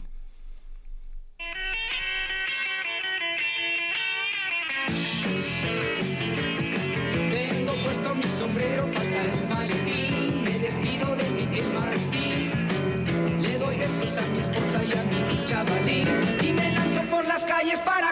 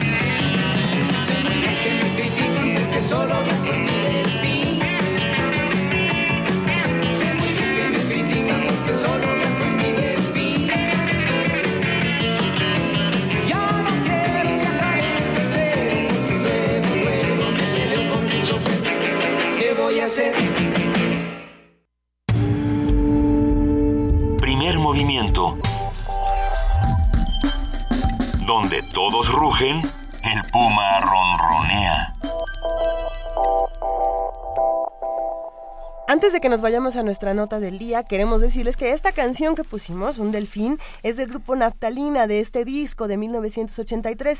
Y bueno, para los que no conocían a Naftalina, esta agrupación está liderada por el biólogo, dibujante, escritor y rock and rollero Federico Arana, nada más y nada menos. Y bueno, al frente de sus excompañeros de grupos de los años 60, como son Los Locos del Ritmo, Los Sonámbulos, y esperemos que hayan disfrutado mucho esta fusión de rockabilly y psychobilly, que además está cargada de elementos urbanos de esta ciudad eh, a la que eh, hemos dedicado eh, varios días para hacer una reconciliación, ¿no? Para que podamos reconciliarnos con las calles, con el transporte público. Esperemos que hayan disfrutado un delfín de naftalina. Nota del día. Un ciudadano es un sujeto de derechos políticos en el gobierno garantizado, siempre y cuando las instituciones desempeñen sus funciones de una manera democrática. Esta condición aplica a todos los individuos que cumplan con los requisitos que establece la ley de un país determinado. Por ejemplo, en México el ciudadano es aquel que ha alcanzado la mayoría de edad. Sin embargo, el ejercicio de la ciudadanía requiere conocimiento y compromiso para la construcción de una sociedad. Para conversar sobre los pactos entre ciudadanos y gobierno, los dimes y diretes que hay entre ellos, los encuentros y los encontronazos que suceden todos los días, y sobre los recursos que nos quedan cuando se incumplen dichos pactos, hoy tenemos y lo agradecemos inmensamente al maestro Lorenzo Meyer, profesor investigador universitario, cuyo interés se ha centrado en la historia política mexicana del siglo XX a la actualidad. Muy buenos días, maestro Lorenzo Meyer. Gracias por estar en primer movimiento. Pues eh, buen día y listo para conversar sobre el tema. Venga, pues nos encanta. ¿Qué hace a un buen ciudadano y qué hace a un buen gobierno? Caramba, la, eh, vaya que si la pregunta es, eh, es de fondo. Se necesitan el uno al otro. Yo supongo que es muy difícil y en algunos momentos imposible eh, ser un buen ciudadano si no hay un gobierno equivalente. Vamos a ponerlo así. El eh, buen ciudadano tiene no solamente eh, derechos, sino tiene también obligaciones. Obligaciones para con sus conciudadanos, para con el Estado en su conjunto. Y si en algún momento ve, percibe que de parte del Estado hay un incumplimiento en alguno de esos renglones, entonces tiene que actuar, tiene que hacerse presente en la vida pública y reclamar ese eh, ese derecho que no se está cumpliendo, esa falta que está cometiendo el Estado. Pero los estados que no cumplen con sus eh, obligaciones, las que están especificadas en la Constitución, etcétera, y que les da eh, todas esas garantías al ciudadano, tienden a ser eh, estados que son duros. Entonces, un ciudadano que reclama sus derechos o los derechos de otros ciudadanos corre un riesgo, un riesgo que puede ser simplemente una molestia a un riesgo enorme. Incluso, llegado el extremo, pues pone en peligro su vida. Así que un buen ciudadano en un mal eh, gobierno o en un mal sistema de gobierno, pues corre un riesgo que solamente teniendo un espíritu heroico se puede eh, soportar o se puede llevar a cabo. Así que hay una a mi juicio, hay un, círculo vicioso. Un sistema eh, de poder, un sistema de gobierno que no cumple con eh, eh, los requisitos propios del buen Estado, del buen gobierno, lleva a que no pueda haber buenos ciudadanos.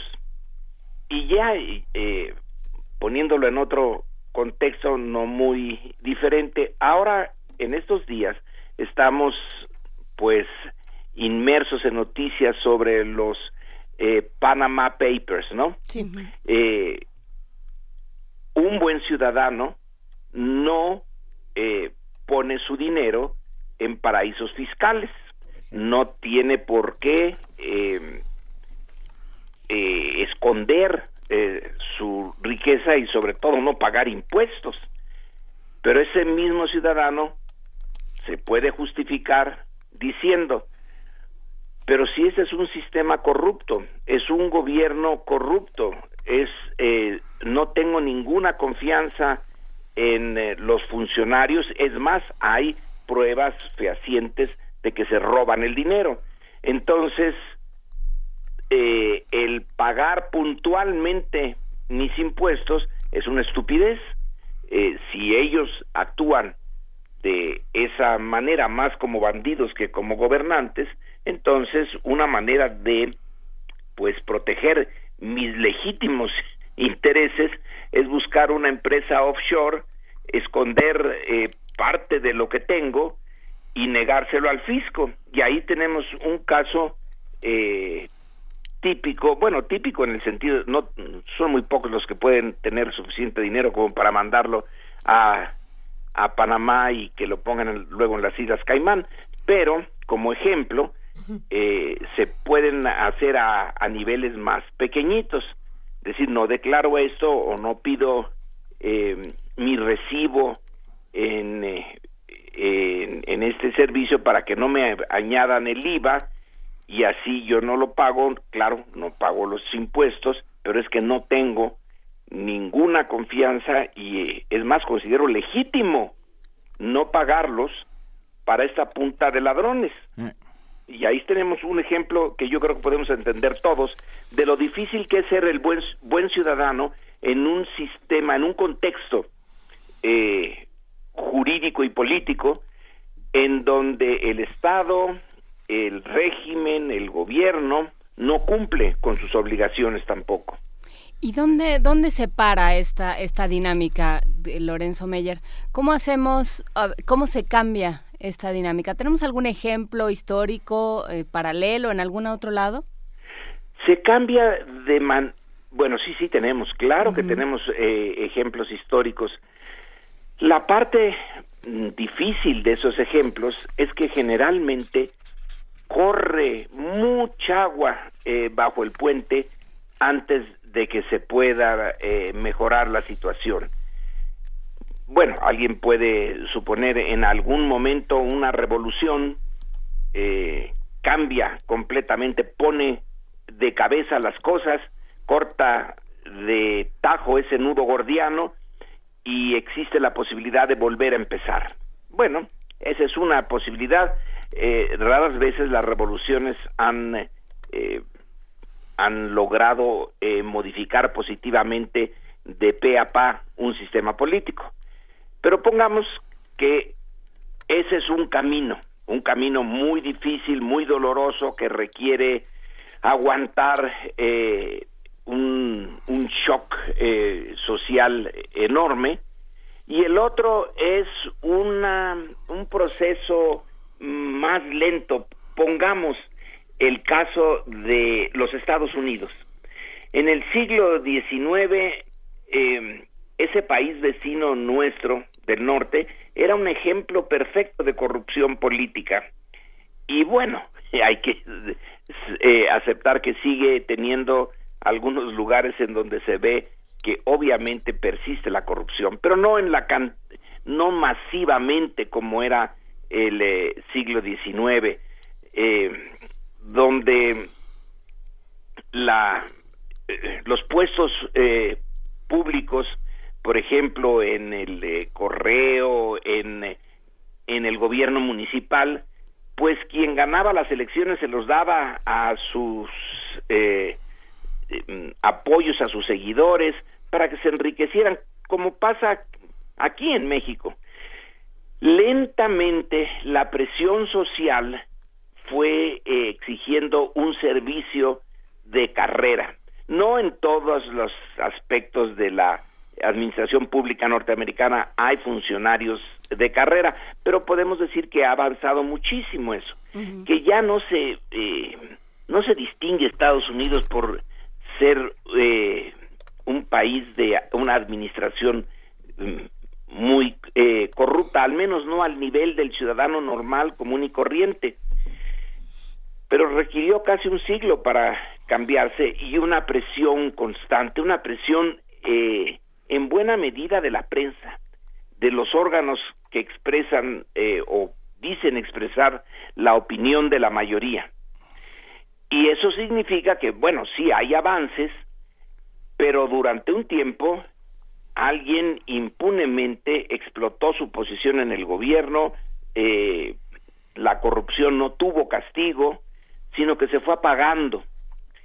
Eh, esa es una de las eh, de las vías. No es precisamente la vía más heroica y la que nos gusta, eh, porque quiere decir que en ese lapso de tiempo alguien eh, la hizo y no la pagó. Pero bueno, eh, es un proceso más común el ir lentamente modificando por la vía de la presión. Se tiene que poner mucha presión. Hay algunos ciudadanos que tienen que estar insistiendo eh, y gastando una energía enorme para, por ejemplo, aquí en el caso de México, este eslogan que ahora se quiere hacer realidad de tres de tres, que los eh, que quienes eh, entren a los puestos de elección popular hagan su eh, declaración de bienes patrimoniales, lo de eh, pago de impuestos y lo de conflicto de intereses. Y bueno, va a costar eh, un buen trabajo. Eh, está creciendo la, la presión en ese sentido. Si el ciudadano eh, ve, siente que su entorno administrativo y político está compuesto por individuos que observan los eh, principios que la ley impone, bueno, es, eh, es casi natural que se vaya conformando también el buen ciudadano y que entonces surja el ciclo virtuoso. Y que podemos verlo más o menos, por ejemplo, en los países nórdicos, en los países escandinavos, en donde eh, todas las mediciones de corrupción pues eh, son muy bajas. Y eh, bueno yo no he vivido en uno de esos países pero sí en unas eh, visitas eh, y platicando con ciudadanos de esos países se ve que están más o menos satisfechos con por ejemplo el pago de impuestos que ese es un punto central cuando alguien tiene que desprenderse de lo que ganó, pero a la vez está aceptando que es por el bien colectivo, incluso por el propio, pero por el de los eh, conciudadanos, y que eh, tener conciudadanos es eh, una muestra de solidaridad, solidaridad con, al menos con una parte de la humanidad que se dice eh, que es la nación a la que uno pertenece y se acepta que esa es la forma ética, moral de vivir. Bueno, en el caso de México sí que estamos lejísimos. No, no somos buenos ciudadanos, pero yo creo que aquí no es cosa de que el huevo y la gallina, que fue primero. Aquí primero fue un gobierno brutal, porque venimos de ese choque del encuentro entre Europa y las eh, poblaciones originales y que fue un encuentro que termina en una en una estructura de poder de explotación a fondo eh, y en más de un caso sin límites de una minoría explotando a una mayoría y ahí se construye el eh, el basamento de nuestra nación y de nuestro sistema político. Y sigue siendo mucho la visión tanto de gobernantes como de gobernados no de gobierno y ciudadanos sino de gobierno y súbditos. Eh, ahí está el verdadero problema. Mientras oyéndote hablar Lorenzo Meyer me, me, quedé pensando en, en una frase que a mí me rompe el hígado cada vez que la escucho esta frase hecha de tenemos los gobiernos que nos merecemos. Que es, cambio está en uno? Sí, no, bueno, no, a mí lo que me gustaría es que habláramos de cierta reciprocidad. Para ser ciudadano uh, hay que cumplir con ciertas, con ciertas me quedé pensando en la Revolución Francesa, me quedé pensando en, en la reforma en México, en el gabinete de Juárez, en esos ciudadanos que se, que se hicieron a sí mismos ciudadanos. ¿Cómo nos hacemos ciudadanos? Es buen, buen punto. Se hicieron a sí mismos ciudadanos, pero solamente una parte. Sí.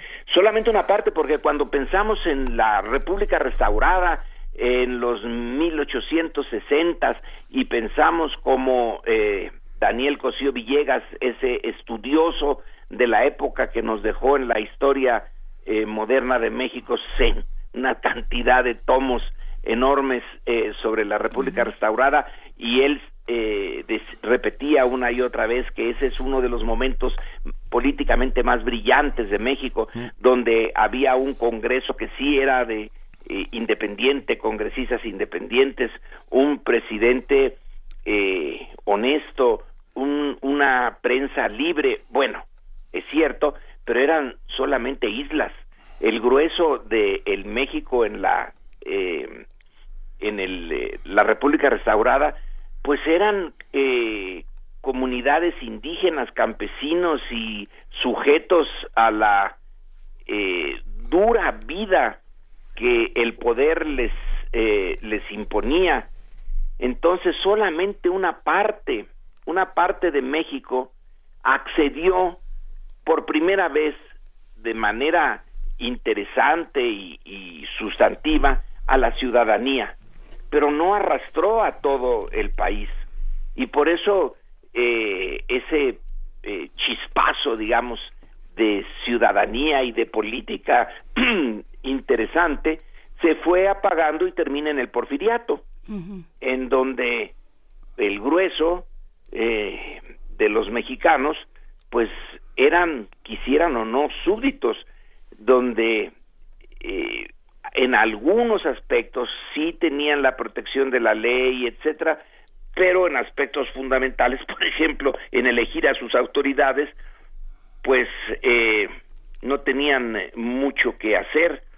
Luego, con la Revolución Mexicana del siglo XX, pues se vuelve a abrir otro espacio, pero eh, se avanza en mucho, se distribuye la propiedad de la tierra, vaya que sí, eso es importantísimo para ser eh, ciudadano, tener sentido de que uno eh, tiene ahí sí un derecho sobre la tierra y que participa en un gran evento colectivo, pero también se reimponen las formas autoritarias y ahorita en este siglo XXI seguimos intentando eh, avanzar en la construcción eh, de una ciudadanía exigiendo un eh, empujando, presionando por un gobierno que sea medianamente digno de ese eh, de ese nombre y que no lo tenemos, al menos a mi, a mi juicio, estamos todavía muy lejos de tener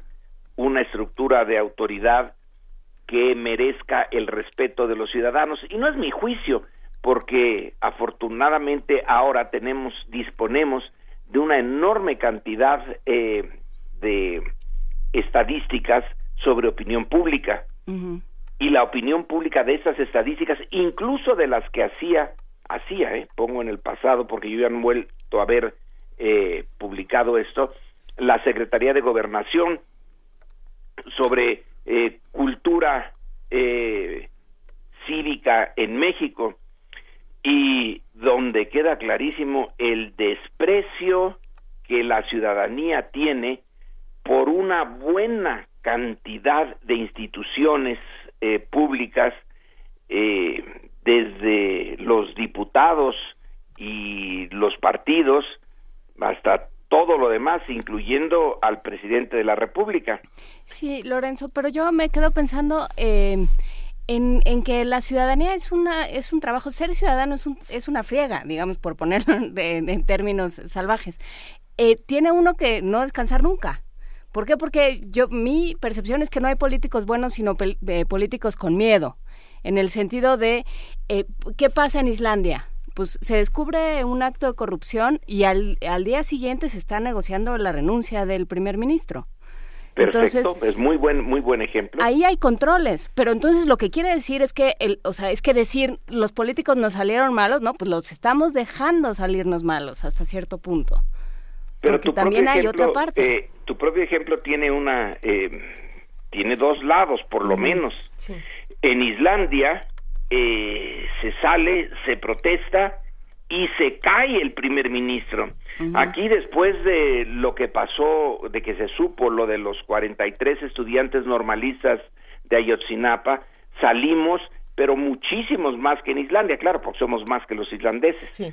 Y día tras día, y cuántas veces se llenó eh, Reforma y se llenó el Zócalo, y todavía es el momento en que no hay una sola respuesta. Entonces, eh, de una- lo que se demandó en esos, en esas marchas, en esas eh, manifestaciones de inconformidad por la desaparición de los 43 normalistas y de todos los demás que han desaparecido sin dejar rastro. Y la respuesta es nula. En Islandia, esto no pasó ni una semana antes de que el, eh, el primer ministro cayera como plomo.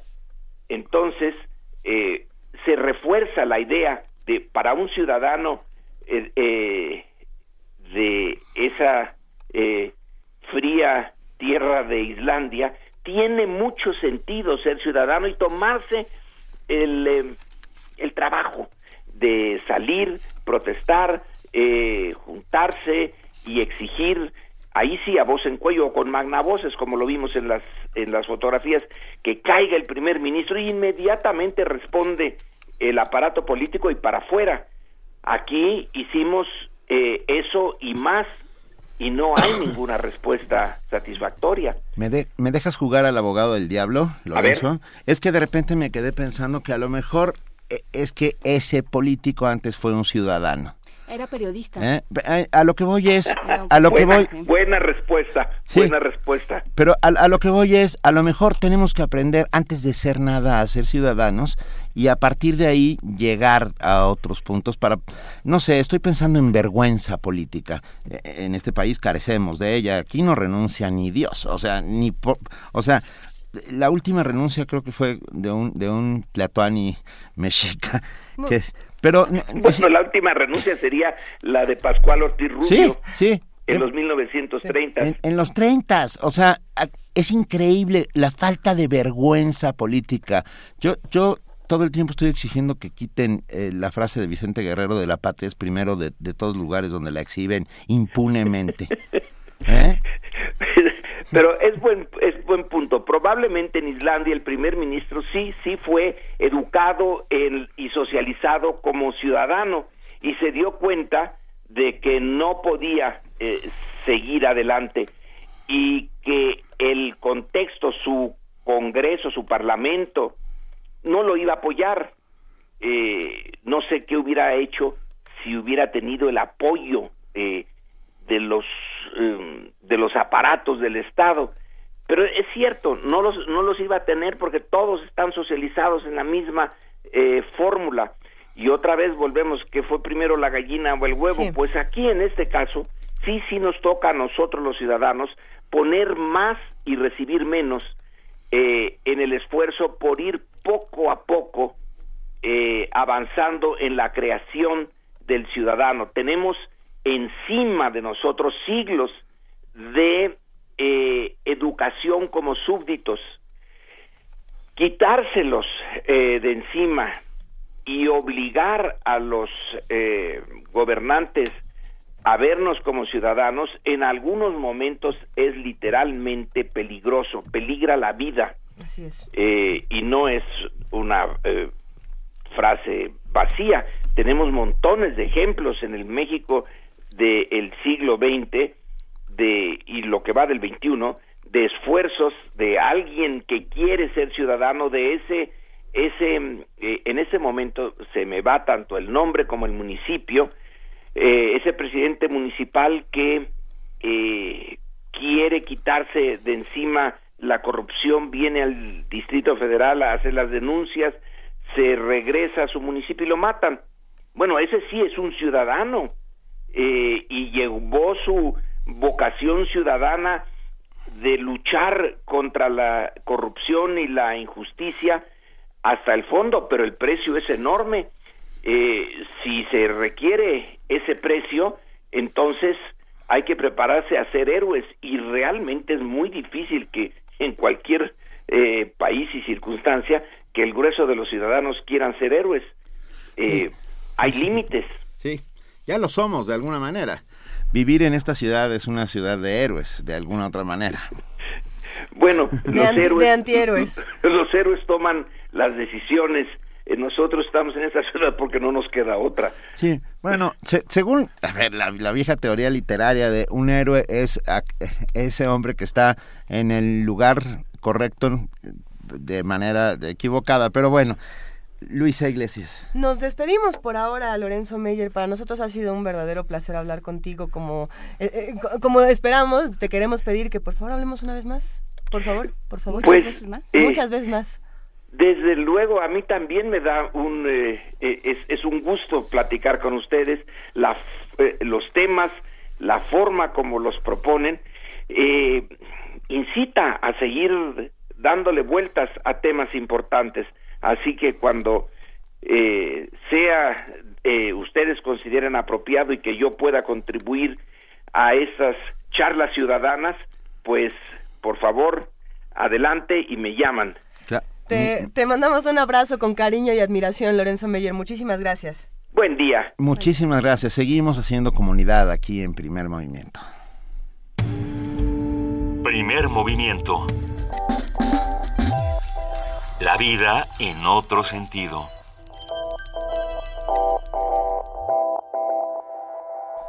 Tenemos boletos. Tenemos, pero mira, primero estos. A ver, por- porque hay hay, que recogerlos ya. A ver, a ver. Va.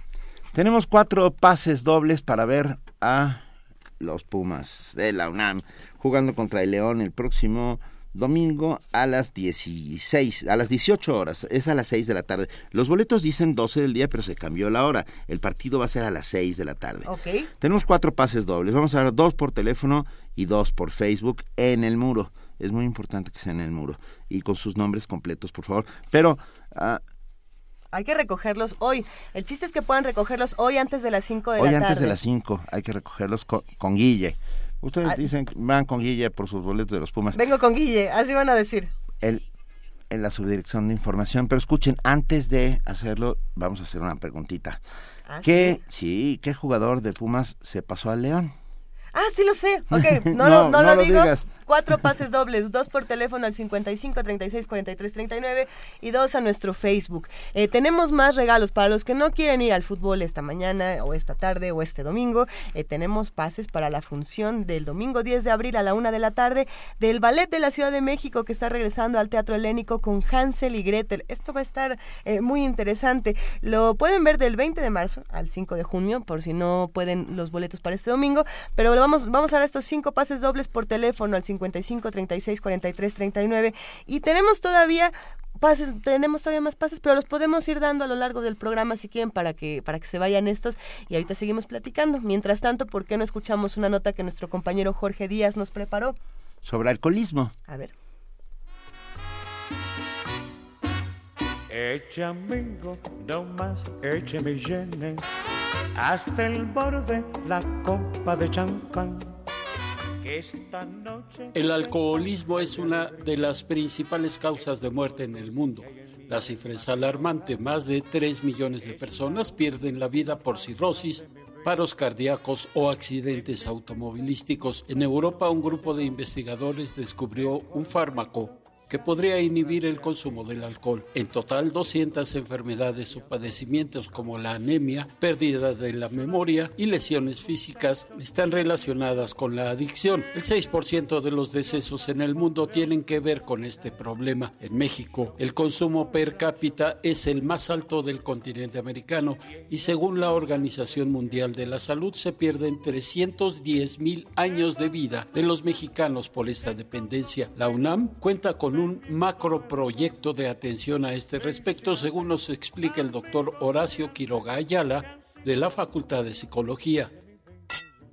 En el cual se incluye un programa específico contra el alcoholismo, el cual tiene dos centros de atención básica. Uno es el Departamento de Psicología y Salud Mental de la Facultad de Medicina de la UNAM y el otro es un centro de atención para adicciones y básicamente un programa contra el alcoholismo que eh, está inmerso dentro del modelo de psicología de la salud. Eso quiere decir que no nada más es la atención de los individuos ya afectados, sino también tiene acciones preventivas y de rehabilitación. La UNAM tiene el mejor sistema de control y rehabilitación de la enfermedad en México y los resultados son claros, dice el investigador. Una de las cosas más interesantes es que tiene el mejor sistema de atención para el alcoholismo que hay en la República Mexicana, que se basa básicamente en la atención del bebedor excesivo habitual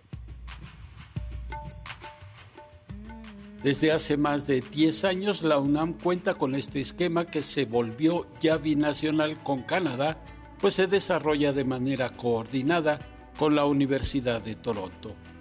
Para Radio UNAM, Jorge Díaz González.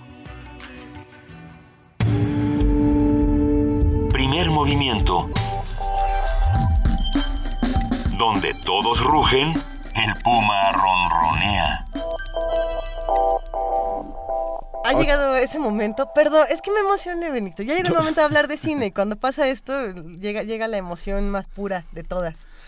Y además, porque además nos da mucho gusto. Siempre que llegue el viernes estamos pensando en saludar y abrazar, por lo menos desde nuestras palabras y con la voz, a nuestra queridísima Guadalupe Ferrer, directora de la Filmoteca de la UNAM.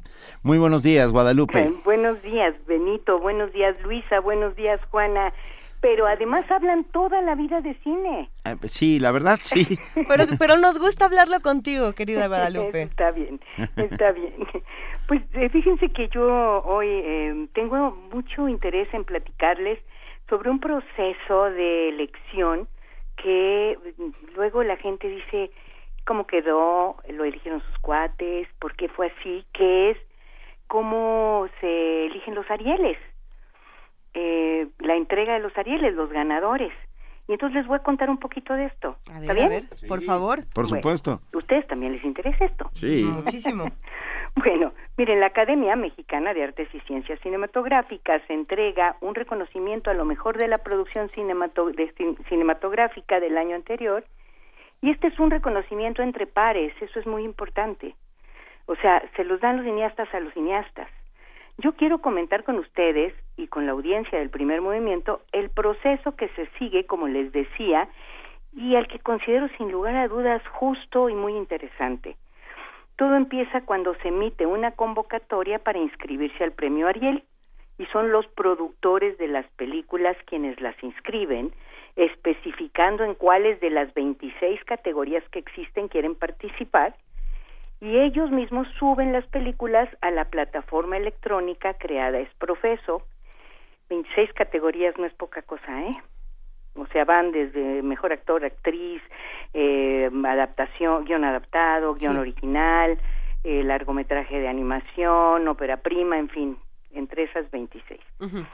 Posteriormente se convoca a todos los que han recibido ya un Ariel o han tenido dos nominaciones y que en la historia han sido más de 900, por cierto, a que se inscriban para formar parte del comité de elección de nominados. Generalmente suelen participar un promedio de entre 150 y 200, ya que es un trabajo que requiere una importante cantidad de tiempo. Si, por ejemplo, toman en cuenta que este año hubo que visualizar 151 películas, entre largometrajes y cortometrajes de ficción, animación y documentales, ya se pueden imaginar el tiempo que uno pasa frente a pantalla.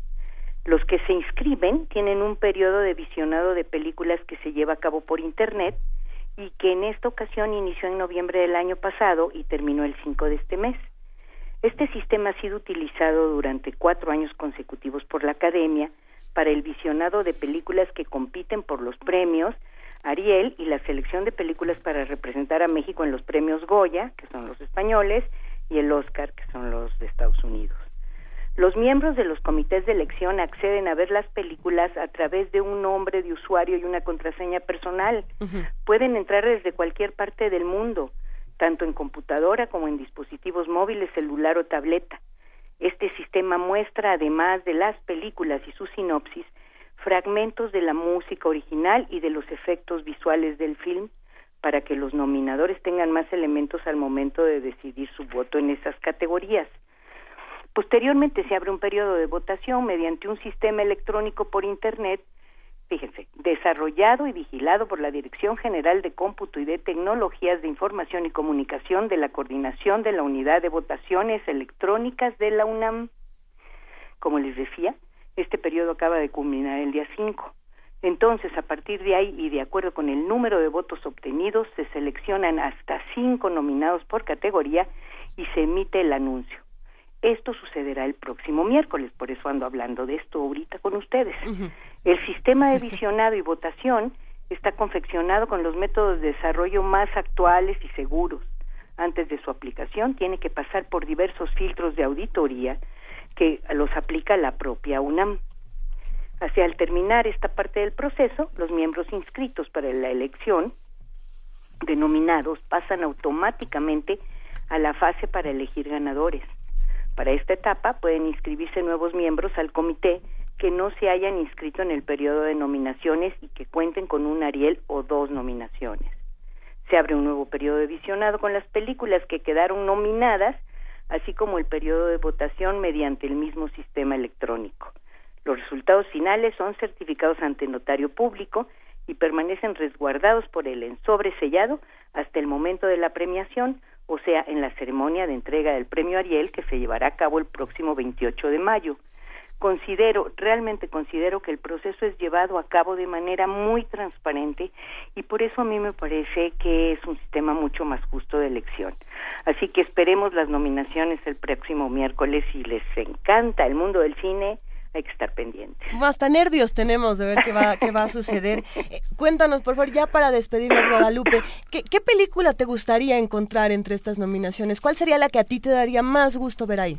Fíjate que no voy a decirte. No. Porque, no, te voy a decir porque eso ya te los digo luego. Les puedo decir, ah, esa sí, sí me gustaba, pero es que yo soy nominadora. Ah, no, bueno. Soy Ah, parte del ok. comité. Claro, ¿no? claro. Pero sí les puedo decir que o sea, así como dato que es muy importante, hubo 41 películas de ficción inscritas, largometrajes, 22 documentales, y en términos de panorama, puedo decirles que en la parte de documental es interesantísima. Eh, hubo cuatro largometrajes de animación y muchísimos cortos. Ya les hablé de las películas iberoamericanas el otro día que se inscribieron para concursar por el Ariel y la verdad que la calidad buenísima de muchas de ellas. Así que yo creo que es un proceso que está muy bien porque nos permite analizar cuáles son los méritos y sobre todo qué tipo de cine estamos haciendo y para quién pensamos que lo estamos haciendo. Esa, esa es una pregunta fundamental. ¿Para quién estamos haciendo y quién nos está viendo? ¿Quién está haciendo el intercambio cuando está viendo una película eh, que nosotros creamos o que nosotros recomendamos? Guadalupe, eh, en este momento ya nos despedimos, pero queremos decirte que, que, Que te queremos.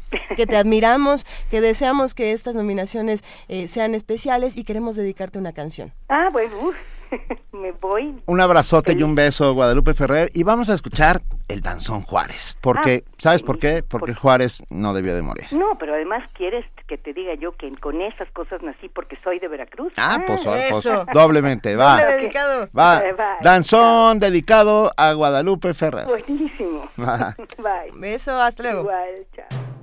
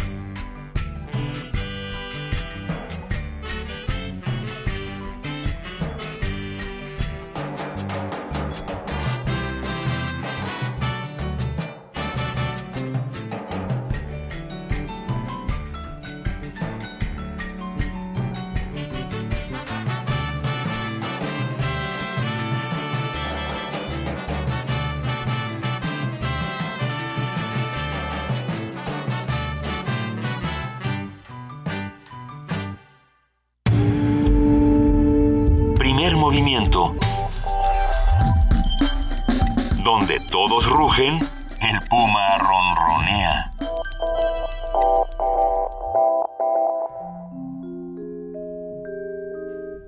Una melodía se adentra en la tierra, se nutre de solfeo, va regándose con el ritmo hasta brotar de su alma una flor llamada música. Todos los miércoles de abril a las 17 horas, ven a los conciertos de la Facultad de Música de la UNAM. Vive el danzón y las estampas criollas del cuarteto de clarinetes. Revive la música renacentista con el consort de violas Tlahuitoyotl. Deleítate con la voz de la soprano Verónica Murúa, acompañada por el piano de Arturo Uruchurtu. Conciertos de la Facultad de Música de la UNAM. Todos los miércoles de abril en la sala Julián Carrillo. Adolfo Prieto, 133, Colonia del Valle. Entrada libre. Seduce tus oídos. Aquí, en Radio UNAM. Radio UNAM.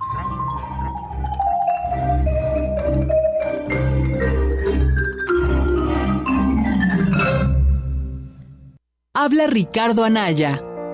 Hoy México no va por el camino correcto. La inseguridad y la falta de oportunidades son el resultado del mal gobierno.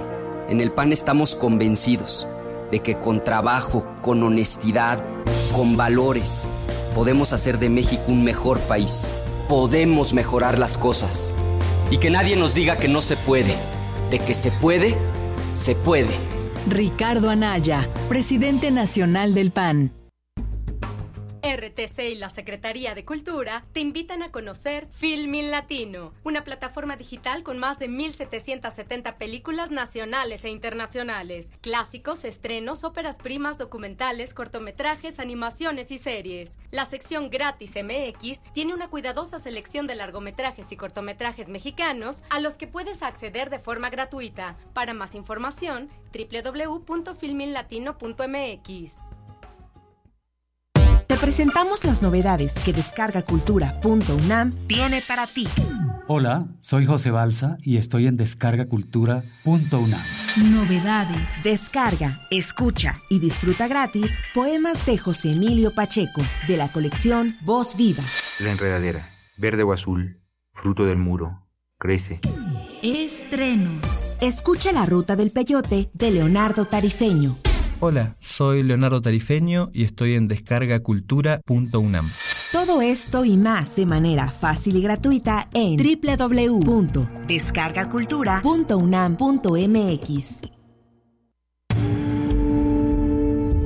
Primer movimiento. Información azul y oro.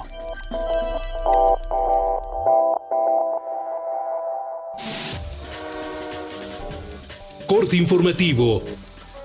La violencia en Centroamérica ha incrementado el número de niños y adolescentes que dejan sus lugares de origen y buscan mejores oportunidades en Estados Unidos, explicó Andrea González Cornejo, académica de la Facultad de Filosofía y Letras de la UNAM. Señaló que las agresiones generalizadas y la precariedad laboral son los principales motivos por los que abandonan su país. La gira de documentales ambulante 2016 se presenta en varias sedes de la UNAM. Se proyectarán más de 100 títulos cinematográficos mexicanos y extranjeros. La muestra concluirá el 14 de abril y la programación puede ser consultada en la página www.filmoteca.unam.mx. Miguel Ángel Mancera, jefe de gobierno capitalino, insistirá para que el gobierno federal invierta 5 mil millones de pesos para mejorar el transporte público. Informó que la próxima semana sostendrá una reunión con el secretario de Hacienda Luis Videgaray para replantear la solicitud. Diputados de la Asamblea Legislativa del Distrito Federal acordaron solicitar al gobierno de la Ciudad de México condonar el pago de la verificación 2016 a todos los capitalinos. Argumentan que medidas como el doble hoy no circula violan los derechos humanos de los habitantes.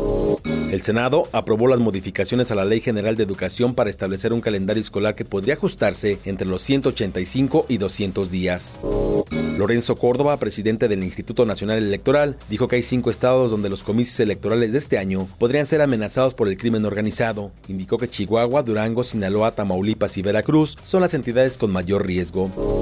Morena informó que presentará ante el Tribunal Electoral del Poder Judicial de la Federación una impugnación ante la decisión del Instituto Nacional Electoral de cancelar el registro de sus candidatos a las gubernaturas de Durango y Zacatecas.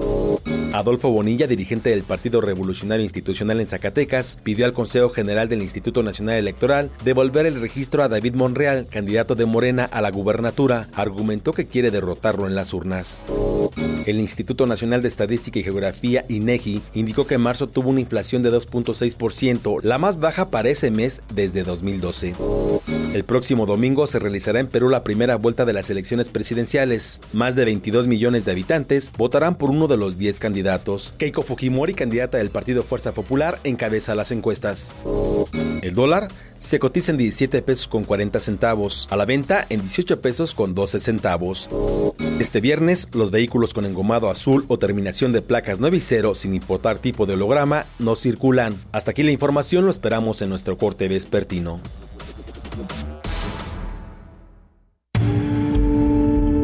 Primer movimiento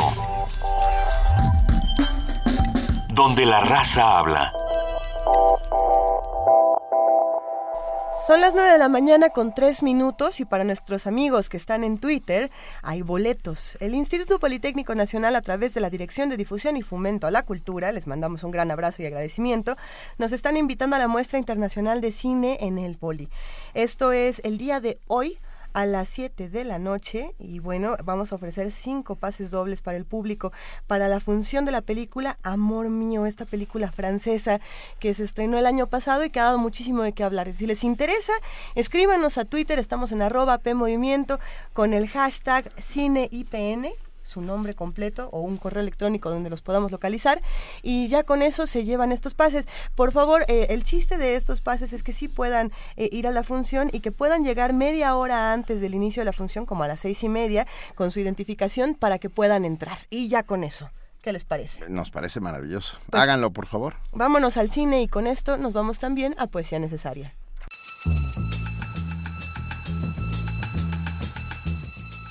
Es hora de poesía necesaria.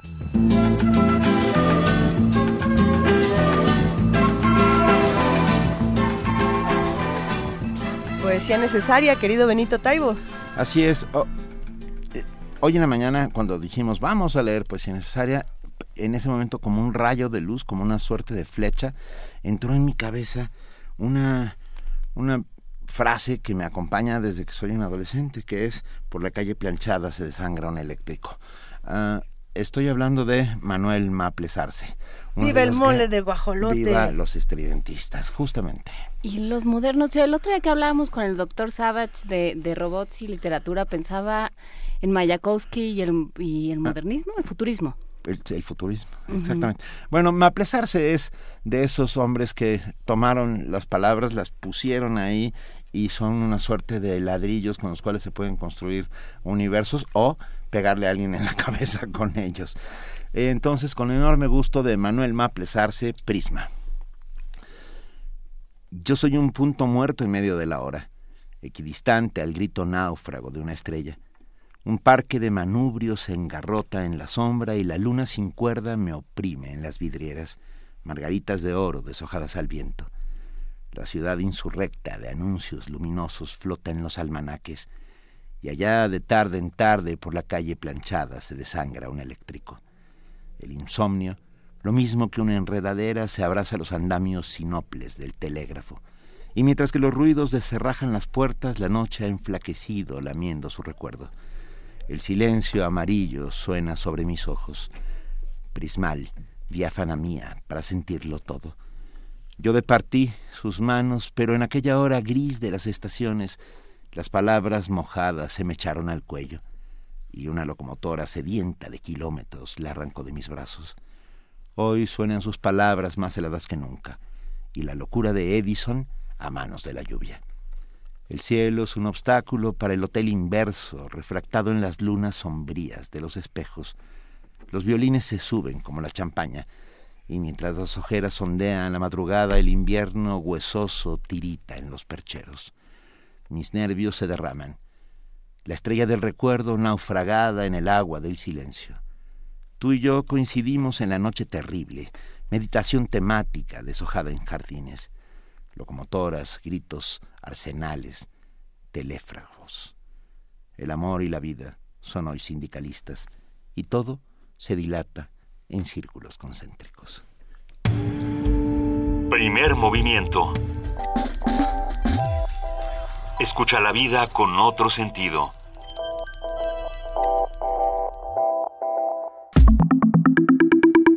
La mesa del día. El documental hace referencia al cine basado en la utilización de imágenes reales, consideradas importantes para que se guarde un testimonio de una situación o realidad específica. Eh, es capaz de plantear discursos sociales y representar historias de individuos o colectividades. Un ejemplo de la importancia que tiene este género para la realidad social de nuestro país es el Encuentro Hispanoamericano de Cine y Video Documental Independiente contra el Silencio Todas las Voces, que como cada dos años desde el año 2000 muestra una manera de hacer cambio social, invitando a la reflexión y generando conciencia acerca de lo que nos rodea. Para conversar sobre el festival y sobre lo que propone en términos de la presencia del cine documental en México tan importante, tan necesario, tan absolutamente contundente, hoy tenemos aquí en cabina a Cristian Calónico, coordinador general, cineasta y amigo. ¿Qué tal? Muy buenos buenos días. Este, pues una vez más gracias por el espacio. Por, ¿eh? por favor. Bienvenido. Eh, a ver si concluimos la, la plática que hicimos el año pasado, ¿no? Que nos quedamos como picados. Nos quedamos picados. Tenemos una vez más este espacio para seguir discutiendo de las ventajas del documental, los conflictos que también plantea. Y bueno, al principio del programa precisamente hablábamos de, que fallece eh, Sara Minter, ¿no? Y, ella es como una voz del video, de la experimentación, pero esta experimentación permeó en muchas cosas, ¿no? El documental ha evolucionado de maneras distintas, tiene una experimentación nueva, no es nada más contar una historia de manera lineal, hay muchas narrativas. Eh, ¿Qué es lo que estamos viendo nuevo en el documental? ¿Qué nuevas discusiones se han abierto? Mira, yo creo que el documental, digamos, es uno, igual que todos los géneros, creo que están evolucionando mucho. Creo que tenemos una tendencia a tener géneros híbridos, ¿no? Que cada vez las líneas entre uno y otro se vuelven más difusas. Eh, sigue habiendo, por supuesto, el documental tradicional, ¿no? Eh, que, que, tiene una investigación profunda, que tiene un planteamiento, que crea un conflicto y que tiene un desenlace, pero creo que cada vez más se, se mezclan los diferentes géneros. Nosotros tenemos una categoría que se llama arte y sociedad, que es una categoría que abrimos el, hace dos años, ¿no? que es la última categoría que abrimos, porque nos llegaron hace dos años 50 documentales que trataban cómo la cultura y el arte son un medio para resolver problemáticas sociales, este, tejer, eh, tejer ¿no? restaurar el tejido social, en fin, como un medio que creo que es lo que deberíamos hacer en este país, fomentar más el arte y la cultura, ¿no? para resolver los problemas que tenemos. Y entonces, es, es, digamos, ese, ese, ese, esa categoría, como trabaja con cuestiones artísticas, ya de entrada formalmente tiene otro planteamiento, ¿no? Tiene otra forma de trabajar porque trabaja con o con músicos o con teatreros o con pintores, en fin. Entonces ya esa mezcla ya de entrada crea otra forma de abordar por parte de los realizadores, otra forma de expresar también, ¿no? Y creo que es una categoría muy rica, es la que más me gusta ahora a mí, ¿no? Al principio, cuando iniciamos este proyecto, creo que a mí la que más me gustaba era la de movimientos sociales y organización ciudadana, y ahora la de arte y sociedad es mi categoría preferida. Y en esta ocasión nos llegaron 100 documentales con esa temática, 100 con esa temática, porque en el festival nos llegaron 730. Es increíble. Eh, justo de eso quería yo preguntarte, Cristian. ¿Cuántos documentales se producen en este país? Mira, yo calculo que en México se producen entre 400 y 500 documentales al año. Eh, de diferentes maneras, ¿no? Eh, algunos con los fondos de IMCINE, otros con los fondos del FONCA, otros con PACMIC, o sea, con los diferentes fondos, pero muchos de manera independiente, muchos universitarios. Entonces, una cantidad eh, impresionante de documentales, ¿no? Ya casi, igual que los cortometrajes, están produciendo cerca de 500 cortometrajes apoyados apoyados por IMCINE, ¿no? Y 140 largometrajes, o sea, la producción que tenemos ahora es riquísima. Lo que nos falta es pantallas. Lo que nos falta es pantallas, lo que nos falta es espacios, lo que nos falta es eh, que nos organicemos y veamos alternativas, ¿no? Yo siempre hablo, yo siempre hago el término alternativa, porque es alternativa a qué? Pues alternativa a los duopolios, ¿no? En este país tenemos dos duopolios, el cinematográfico y el televisivo, ¿no? Que, que domina prácticamente todas las pantallas en todos los sentidos y lo que tenemos que buscar es alternativas. Creo que es más fácil la de cine que la de televisión. Eh, eh, a la de cine asisten entre 15 y 20 millones de mexicanos a esas salas por cuestiones geográficas y económicas. Yo digo, vamos por los otros 100. Busquemos cómo llegamos a los otros 100 mexicanos y dejemos que ellos se queden con sus 20 millones que, podemos pagar, porque muchos de nosotros asistimos también a esas salas, ¿no? Que los que podemos pagar que, se queden con ellos y vamos por los otros y demos alternativas a los otros y que esta gran producción que tenemos ahora se pueda ver por los mexicanos, ¿no? porque ganamos premios, pero no pasa de ahí. Plazas, casas de la cultura, este espacios públicos.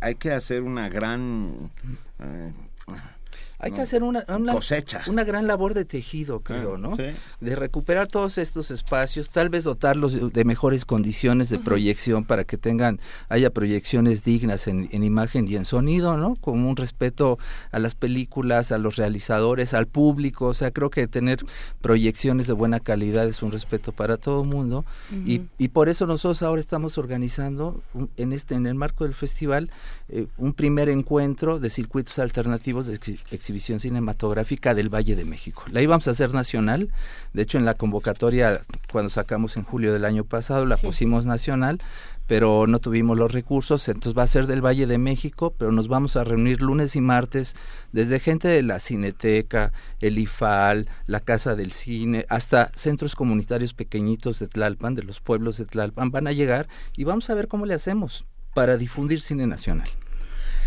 A ver, más de 100 sedes en la Ciudad de México y la República Mexicana. 19 estados recibirán esta gira.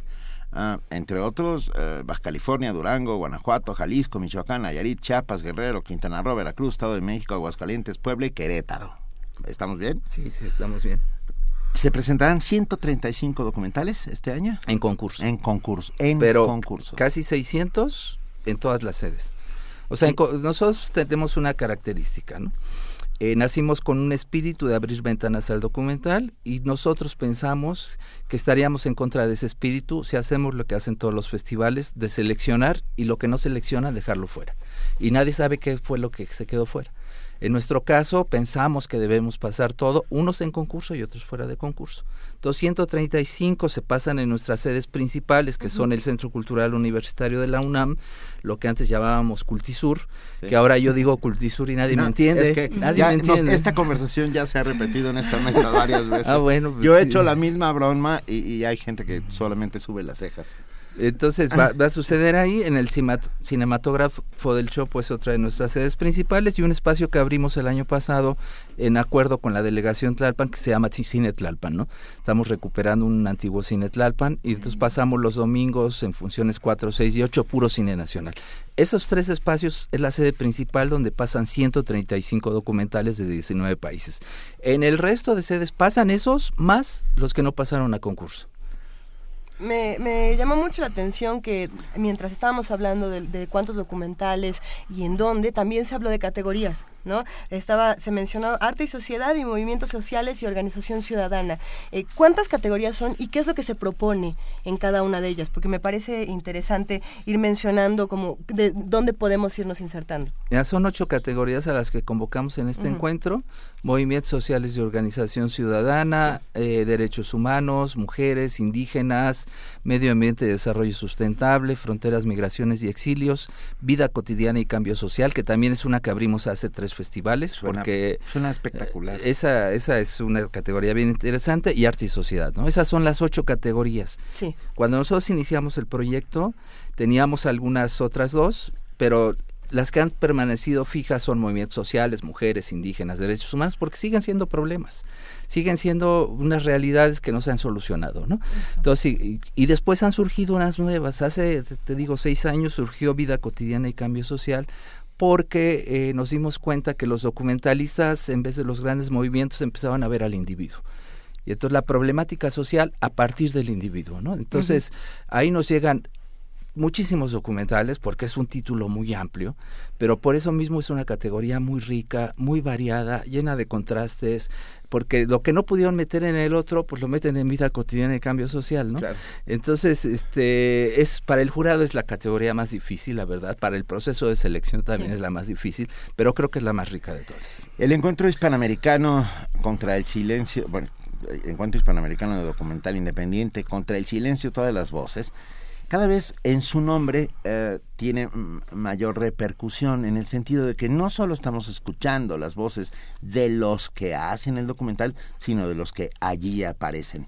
Eh, esto me parece vital, esta creación de comunidad por medio del documental, ah, una, una suerte de carambola de tres bandas, ¿no? Entre el cineasta, el, el que aparece en pantalla y eh, aquel que ve el documental, ah, es una suerte de carambola virtuosa. Sí, sí, sí, sí. A mí me parece que, mira, creo que algo que tenemos muy bueno es el nombre, ¿no? Todo el mundo, todo el mundo el nombre nos dice que refleja exactamente lo que, lo que intentamos hacer, porque el, título es muy largo, ¿no? Pero lo que todo el mundo se le queda es el contra el silencio todas las voces, que realmente es, el, es lo importante de todo el título. Lo demás, siempre me he cuestionado si tenemos que acortarlo y dejar solamente contra el silencio todas las voces y se acabó, ¿no? Pero el otro, pues marca qué es lo que estamos haciendo, a quién convocamos, en dónde estamos trabajando, en fin, ¿no? Pero sí, sí es cierto, o sea, estos documentales eso es lo que hace Benito, lo que tú acabas de decir, ¿no? O sea, reflejan, le dan voz a otro, a muchos sectores y,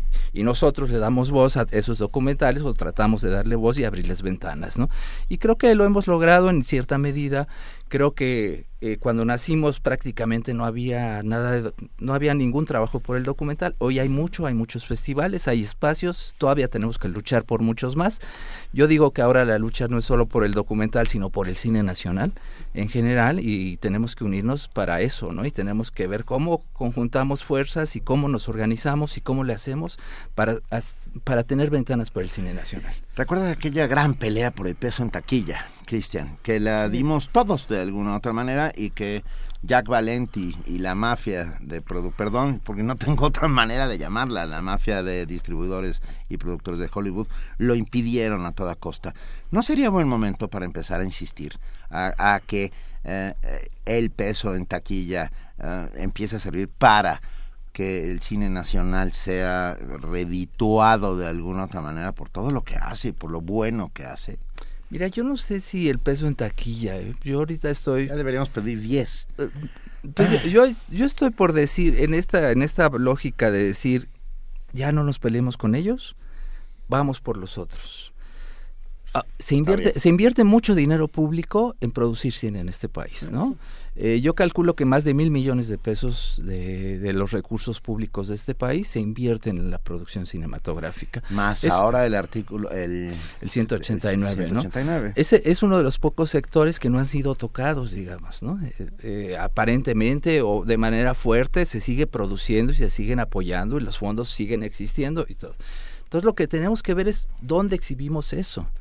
¿No? Porque en una investigación que hicimos el año pasado en 32 espacios alternativos, en centros culturales, cineclubs, etcétera, nos dimos cuenta que la mayor parte de ellos pasan menos porcentaje de cine mexicano que los propios cines comerciales, lo cual es terrible, o sea, pasan menos del 10% de su de su programación es de cine mexicano. Entonces, lo que tenemos que hacer es que estas pantallas alternativas, ¿cómo le hacemos para que pasen cine nacional? Si es cierto que no pasan lo comercial, que pasan cine coreano, africano, europeo, el de el de Estados Unidos que no es de Hollywood, etcétera, pero no pasan cine nacional.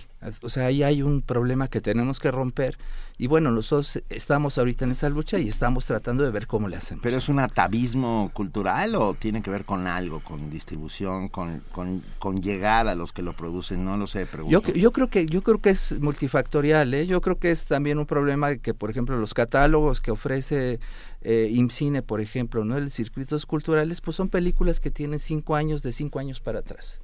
¿no? No son películas nuevas.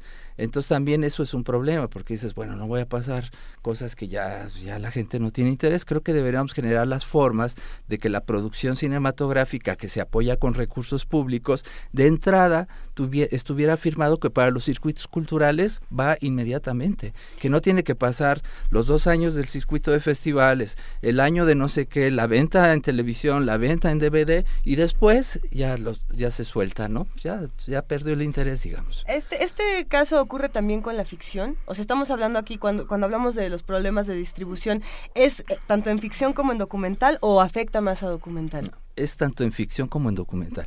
Claro que el documental de entrada tradicionalmente ha tenido menos públicos, ¿no?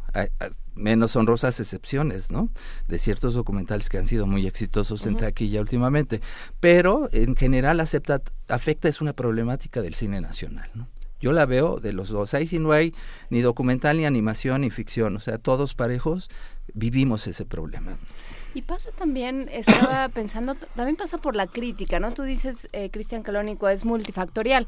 Y claro, si yo no sé nada absolutamente de la película que estás exhibiendo, si no me suena ninguno de los actores, no me suena el director, ¿no? O sea, hay también que hacer como se, se hace tan de manera tan denodada con la lectura, con los hábitos de, eh, de lectura y escritura, ¿no? Hacer una tercería, una mediación, ¿no? Que, que, vengas tú o que venga Guadalupe Ferrer, o sea, lo que pasa cuando, cuando en estos espacios se habla de, un, de una obra, una obra de teatro, una película, un documental, y se explica qué es, y se explica por qué de qué se trata, por qué vale la pena verla, por qué no, qué, qué ventajas tiene, qué no. Eso ya eh, puede, puede ayudar a que el público llegue hasta esos espacios, ¿no? Pero, pero esa parte también nos falta, o sea, también habría que apuntalar desde ahí. yo, creo, yo, creo que la educación audiovisual en este país debería empezar desde la primaria. ¿no? Ahora que están con reformas educativas, eh, pues creo que sería una, una, reforma importante poder meter contenidos audiovisuales desde la primaria, secundaria, preparatoria, y entonces crearíamos un público. y un público crítico, que es lo que a mí me parece fundamental. No solamente crear un público, porque bueno, las telenovelas tienen un público amplísimo, sino hay que crear públicos críticos, ¿no? Y creo que desde ahí hay que empezar el trabajo, pero es dificilísimo entrar, ¿eh? O sea, intentar entrar al sistema educativo nacional básico es muy difícil. Creo que tendría que ser una política, una política pública, ¿no? Con decisión política para hacerlo.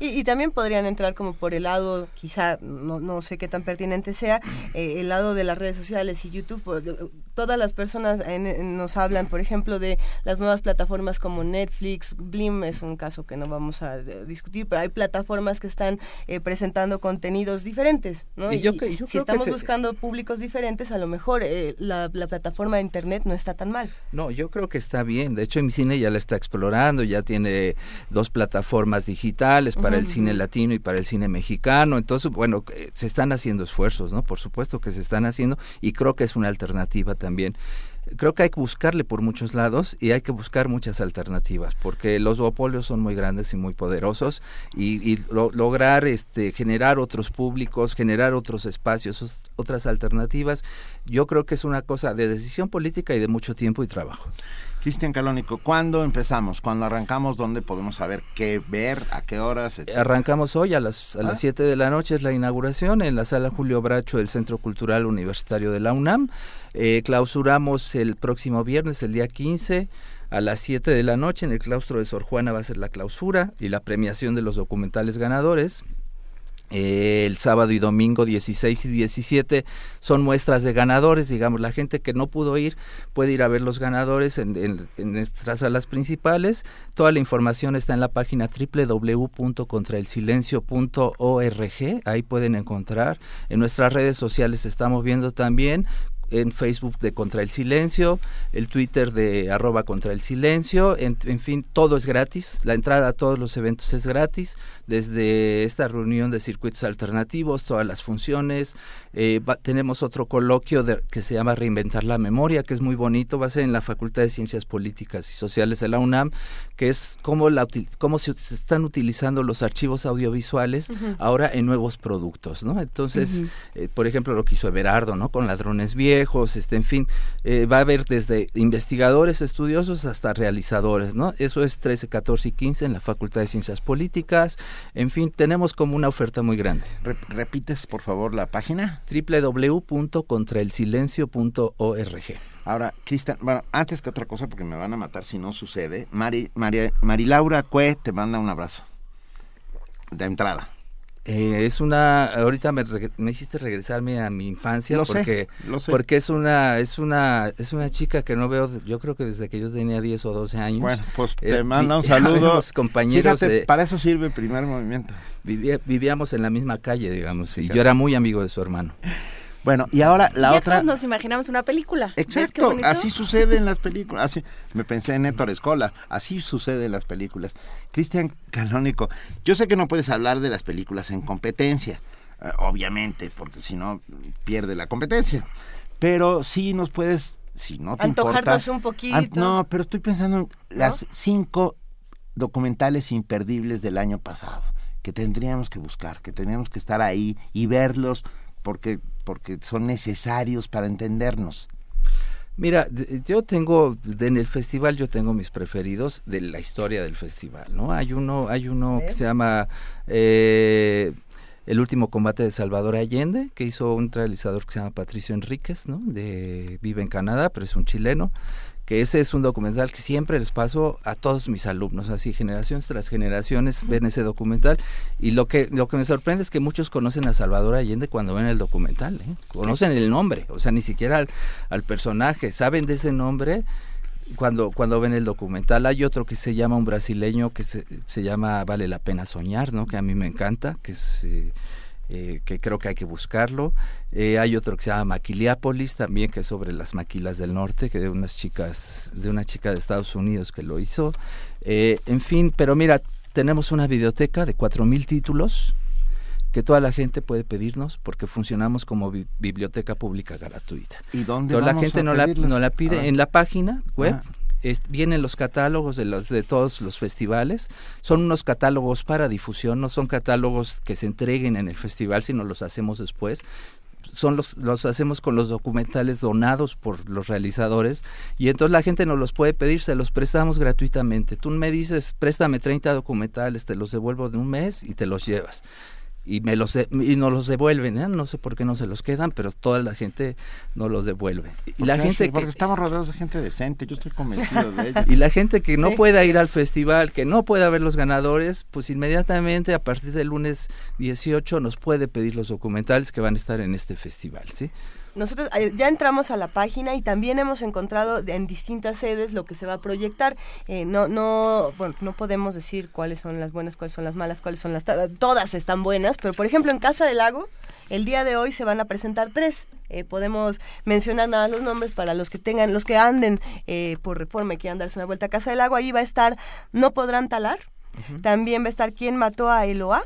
Y Las Damas Azules. Eso es el viernes y el sábado está Entre el Río y el Asfalto, Tobías y Hotel de Paso. Eh, todas estas son, bueno, a ver, hay tres mexicanas, una brasileña, una española y una colombiana, ¿no? Entonces es una, es una propuesta interesante. Eso por un lado, pero tenemos muchas sedes, todas están en la página. Sí, mira, a mí no me gusta hablar de los documentales, pero bueno, es Hotel de Paso es un documental buenísimo. Es un hotel en Tijuana, este, no en Mexicali, donde llegan los, unas historias de los migrantes que se quedan ahí cuatro meses, cinco meses, seis meses. Es una historia fuertísima, ¿no?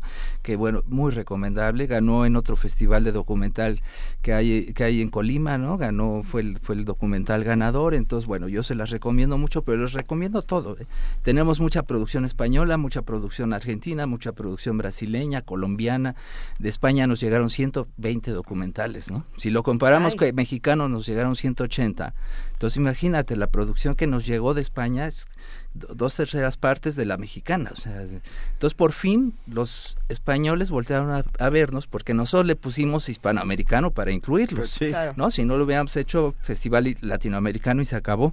Y al principio 5, 10, etcétera. Y ahora nos llegaron 120. Bueno, eso eso habla muy bien del festival y de la organización y todo lo que está sucediendo. No, me cayó el chisme de que nos trajiste un regalo. Eh, sí, trajimos este, unos, unos regalitos que, que somos lo- los que les lo que damos a los jurados, este, a, la- a nuestros invitados, digamos, al comité de selección, a los ganadores, en fin.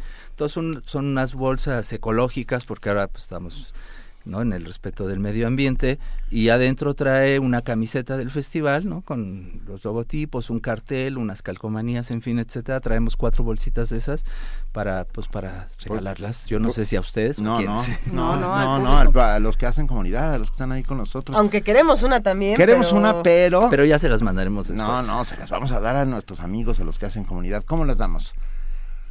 Van ¿Dos por teléfono? Dos por teléfono y dos... Ah, ok. Una, Ok, ok. Dos, por, dos por teléfono, una por Facebook, una por. Twitter, Facebook, una por Twitter. A ver, a los dos primeros que llamen al 55 36, no te rías de mí, Juana Inés de esa. Estoy riendo contigo. Ah, 55 ajá, 36 así. 43 39 arroba P Movimiento y Diagonal Primer Movimiento UNAM. ¿Por qué no nos platican qué documentales han visto mexicanos? ¿Qué documental mexicano les, les caló? ¿No? Al 2 al 55 36 43 39, una por Twitter y una por Facebook en el muro. Pongan su nombre completo porque luego Vania se pone muy nerviosa con los con los anónimos que andan por ahí. Este, de verdad, muchas gracias, Cristian Calónico. Eh, contra el silencio de todas las voces, un vistazo a la realidad del 8 al 15 de abril de 2016, más de 100 cie- sedes en la Ciudad de México y la República Mexicana. Y Eh, el día de hoy nos vemos a las 7 de la noche en la sala Julio Bracho. en la inauguración. Que no vamos a pasar un documental que está en concurso, vamos a pasar uno fuera de concurso, porque hace unos festivales pasamos uno que a mí me encantaba, yo decía este es ganador, este y lo pusimos el día de la inauguración y resulta que fue con- contraproducente porque los jurados sintieron que estábamos marcando línea, este como es competitivo y si Sí, se dan sí, premios, sí. entonces no ganó ni mención honorífica ese que pusimos. Entonces dije, más bien lo, lo perjudiqué al, al documental. Entonces, a partir de entonces no ponemos documentales en concurso en De- la inauguración. Déjame preguntarte, se acaba de estrenar hace un par de días un documental de Jimena Cuevas, Bellas de Noche, me parece que se llama. ¿Estará o todavía no? Eh, no va a estar. No, bueno. va a estar. Este Ah. está en la gira de ambulante. Está ¿no? en la gira de ambulante. Ah, hay mucho documental, hay mucho, muy buen documental hecho en México. La única manera de que funcione es teniendo esos ojos que se pongan frente a la pantalla y que esas palmas que aplaudan a aquellos que están haciendo este inmenso y espectacular trabajo.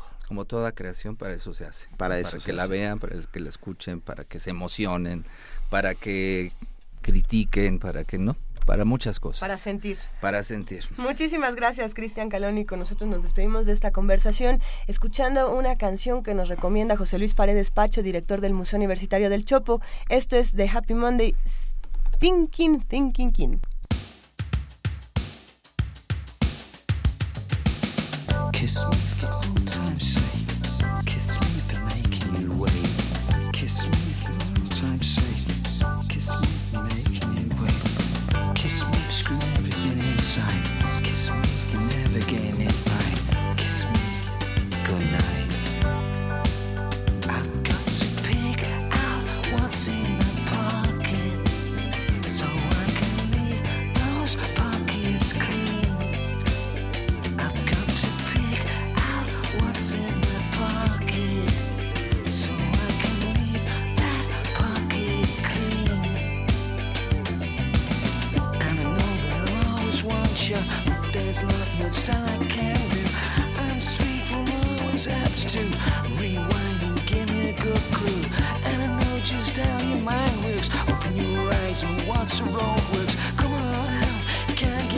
worse. Sit right down, quench your big thirst.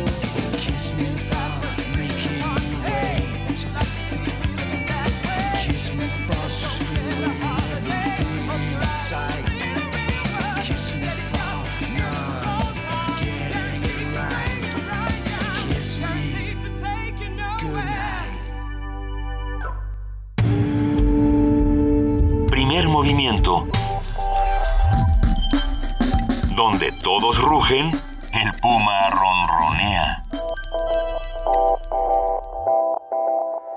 Son las 9 de la mañana con 38 minutos. Esto que escuchamos del disco Yes Please es una canción de 1992, el último regreso de esta agrupación inglesa. Esperamos que les haya gustado. Gracias a la producción que nos está recomendando unas canciones buenísimas. Gracias a José Luis Párez Pacho, eh, DJ oficial eh, de, de este programa. Bueno, ya tenemos muchos DJs oficiales. A ver, están por ahí, eh, Pacho.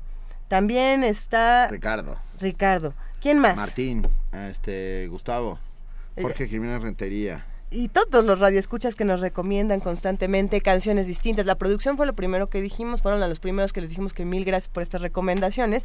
Eh, gracias a todos los radioescuchas que nos dicen qué canción sí, qué canción no, nos ayudan a encontrar una, una línea musical para que vayamos aquí recorriendo el espectro.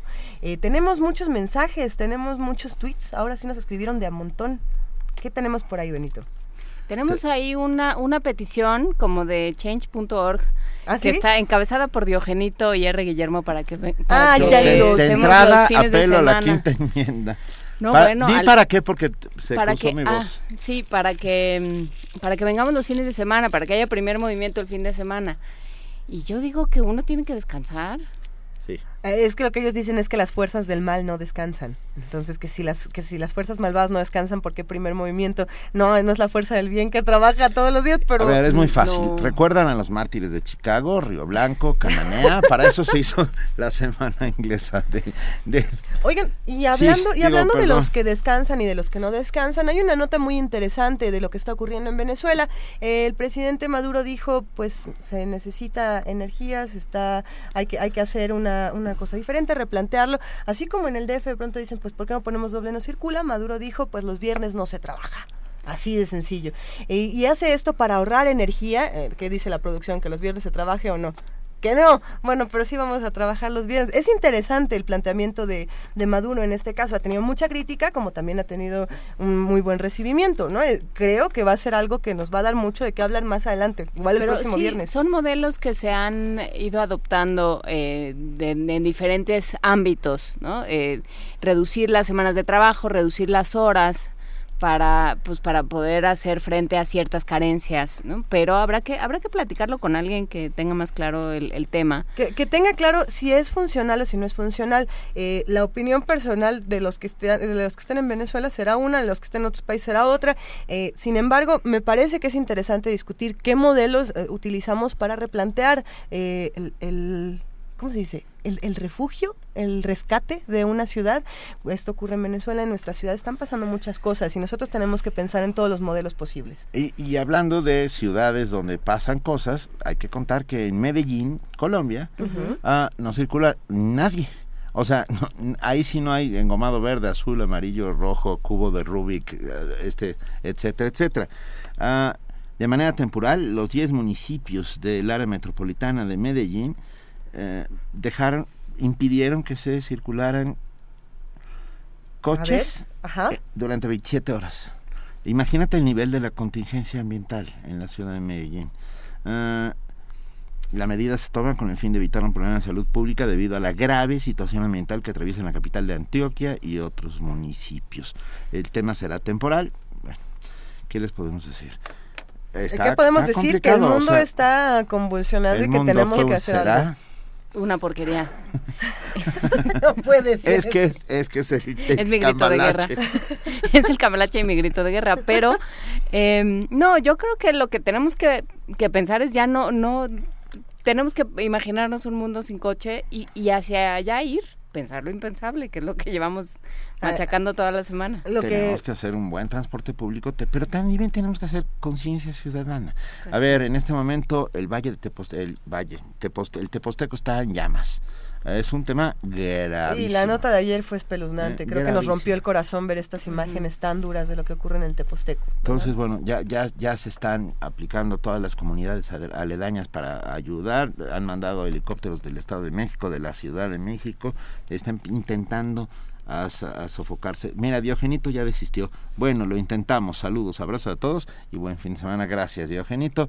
Te rogaríamos que no insistieras porque de verdad sí necesitamos A ver, Luisa tiene que estar con su hija. No, no, tenemos que no, ir tenemos a ver el vidas. Que es su primer día en guardería. Felicidades a la pequeña Noria Sabina. Pero no, no, pues, ¿qué les parece? ¿Qué les parece si escuchamos una nota que nos ayude? formal. Que nos ayude a reconciliarnos con lo que ocurre en nuestro país y en nuestra ciudad a partir de la educación y del arte. Esto es una nota sobre la licenciatura de música que nos preparó nuestro compañero Abraham Menchaca.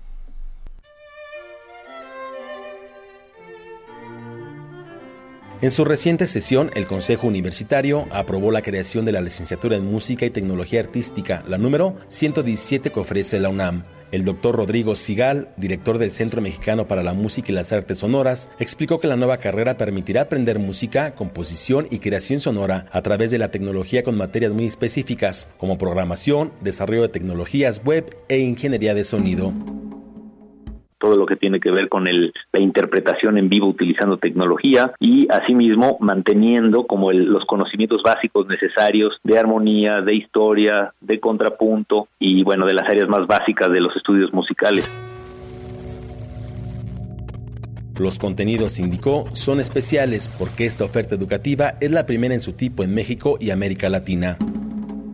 Es una licenciatura realmente de vanguardia y es una licenciatura que eh, comienza este año. Todos los chicos que estén interesados van a poder aplicar, inscribirse y aprovechar una oportunidad con la que hemos estado trabajando por años. Llevamos cinco años prácticamente junto con la UNAM y el Conservatorio de las Rosas trabajando en esta licenciatura que creo que da una oportunidad profesional para los artistas que utilizan el sonido como método de expresión y que están interesados en hacer su vida alrededor de la música y el sonido. La nueva carrera se impartirá en la Escuela Nacional de Estudios Superiores Unidad Morelia. invitarlos a conocer los contenidos. Van a estar todos en la página eh, de la ENES y en la página de la UNAM. Los procesos de inscripción son los normales que, que la UNAM lleva a cabo para, para cualquiera de sus licenciaturas. Así que toda la información la van a poder encontrar en línea en los próximos días.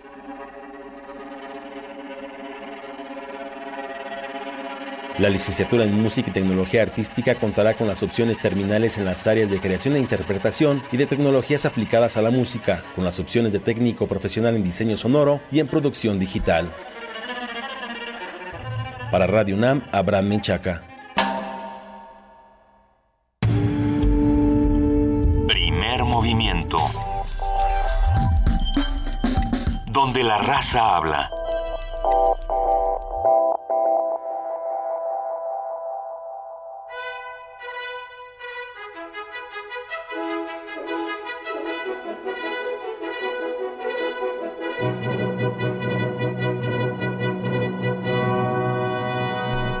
Tamara Quirós sí circula. Sí circula, se acerca vertiginosamente a la cabina de Radio UNAM para contarnos qué va a pasar el día de hoy. ¿Cómo estás, Tamara? Buenos días. Hola, muy buen día. Como todos aquí en Radio UNAM, también circulo. Y bueno, hoy en Radio UNAM, por el 860 de AM, disfruten del radiodrama Los Inocentes de William Archibald a las 6 de la tarde. Hoy termina, así que no se lo pierdan. También disfruten Cuando vuelvas del olvido a las 10 de la noche, un radiodrama conmemorativo por los 40 años del golpe de Estado en Argentina. Por el 96.1 de FM, a la una de la tarde, no se pierdan el curso radiofónico sobre el Quijote. Hoy trata de la venta, el yelmo de Mambrino y aventuras en la Sierra Morena. Hoy es viernes de intersecciones en la sala Julián Carrillo, así que los esperamos en punto de las 9 de la noche para que disfruten de Dansk, una agrupación de jóvenes músicos que aún con una trayectoria individual comparten un sueño, la creación de un proyecto original que llegue a los oídos y corazones de pequeños y grandes. Y al terminar, al terminar este concierto, quédense en esta frecuencia y acompañen a los chicos de Resistencia Modulada en punto de las 10. Visite nuestra página www.radiounam.unam.mx y que tengan un excelente fin de semana. Gracias, Tamara. Gracias, Tamara. Feliz fin de semana. Gracias. Ah, gracias a todos los que nos escriben, los que nos hablan, los que están ahí con nosotros haciendo comunidad todos los días. Al- ma- mañana no, porque mañana descansamos, Diogenito, R. Guillermo. Pero el lunes, ¿qué vamos a tener? Vamos a tener uh, puras maravillas. Benito. Puras maravillas, A ver, perfecto. qué tanta maravilla. No, vamos, vamos Vamos a traer una caja con hielo de mano de Melquiades y vamos a cobrar dos moneditas de cobre para por que vengan a verla. Exacto. Sí. para que vengan a conocer el hielo. No, fíjate. No, fíjate. No, fíjate. A ni ver. pelotón de fusilamiento tampoco vamos a tener Oh. venturosamente. Oh. No, vamos a seguir, pues vamos a seguir mascando el chicle de la contingencia. Y los que las propuestas, es que hay un montón de investigadores eh, dentro de la UNAM y en otros ámbitos universitarios y académicos que han planteado soluciones y yo lo que creo es bueno pues escuchémoslas todas escuchemos todas y vamos a ver si alguna funciona si alguna nos eh, si a fuerza de, de plantear eh, imposibles y locuras se puede conseguir algo ¿no? yo creo que, que no es, es mala opción y bueno pues siguiendo con estos temas tan, eh, tan espeluznantes y tan, tan indignantes sobre todo, vamos a platicar con Ricardo Rafael sobre la lógica del privilegio. ¿Por qué, ¿por qué pensamos, por qué estamos concebi- concibiendo como sociedad que hay quien tiene de- que, hay, que hay quien tiene derecho a ser distinto y a Y pasar, a pasar por encima de todos por Sí. ser mi rey. El mi reinato, ¿no? El mi reinato, los porquis, Los este, juniors. eh, usted no sabe quién soy yo, no sabes con quién te metes, este, todas estas cosas, ¿no? Bueno, por ser usted, ¿no? Eh, eh, oiga, ya si va a denunciar, que eso, quien haya ido a denunciar pasa, ¿no? Oiga, si va a denunciar, dígame, pásenme en una tarjetita, ¿qui- ¿quién es usted? Pues quién soy yo, un ciudadano, ¿no? Entonces, sí, Tenemos que ten- tendremos que tener nuestras tarjetas de ciudadano. Yo siempre quise hacerlo, ¿no? Benito Taibo, ciudadano. Y es, y, y es que eso es más que suficiente. No necesita hacer otra cosa más que un ciudadano para que exijamos lo que nos corresponde en nuestros derechos y al mismo tiempo mm, aplicar nuestras obligaciones. Pues los cambios suceden desde lo inmediato y hacia afuera. Cambiemos nuestra calle, cambiemos nuestra casa, cambiemos nuestra calle, cambiemos nuestra cuadra, cambiemos nuestro barrio, bla, bla, bla, bla. Al final acab- acabaremos cambiando al mundo. Pero empecemos, pues, empecemos entre todos. Empecemos entre todos y como decimos en este programa, hagamos comunidad. Todavía tenemos unos minutos más para platicar con ustedes. ¿Podemos hablar de Suecia? Podemos hablar a Suecia ahora. Podemos hablar de Suecia. Suecia decidió que todo el mundo tenía derecho a hablar. Todos los suecos podían ser embajadores de Suecia. Está bien bonito. Todo el, sue- el sueco que quisiera. Y entonces hicieron, y armaron una campaña pues de- publicitaria del, del país. Eh, que lo que propone es hay un número telefónico al que tú llamas y te contesta un sueco. El que sea. El que sea. Y te dice, hola, eh, Habla aquí usted a Suecia. Buenos días, Suecia. Ok. Y entonces tú le puedes preguntar todo aquello que quieras saber o puedes conversar o ¿no? preguntarle, por ejemplo, como escuchaba en una entrevista, qué, qué ha sucedido con los cantantes de ABBA. Ante lo cual el sueco se puso muy enojado y dijo, oíganme, ha pasado cosas de la música sueca desde ABBA, ya estuvo, ¿no? Es una gran respuesta. Pues sí. Björges, ah no, Björges No, es islandesa.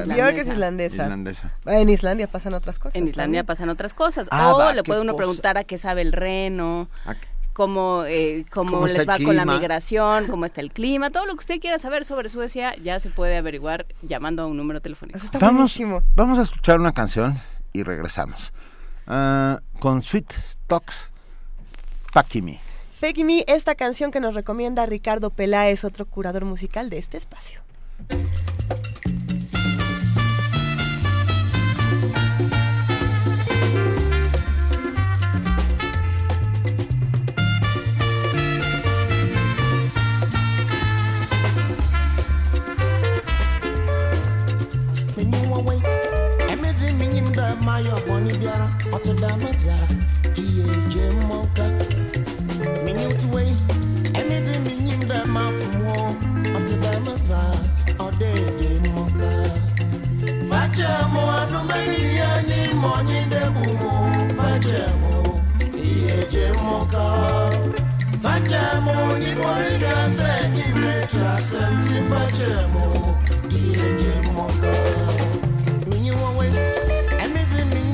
nwayọọ bọni bịara ọtụda mmadụ ihe dị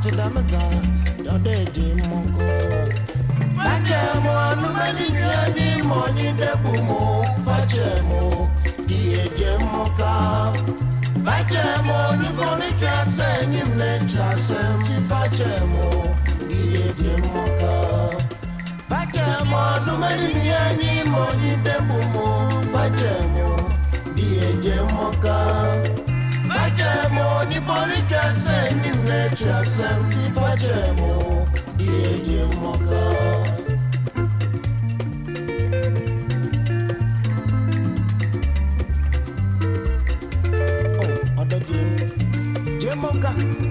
Money be a my gym. Ebe, abra some no matter. Fetch him. If you have a boy, I'm kissing you. If you know here, if you are Ebe, be a my gym. Gym, you your woman from us. Share more from me and you. Let you be your monka. Ah. Ebe, eh, Jim, yeah.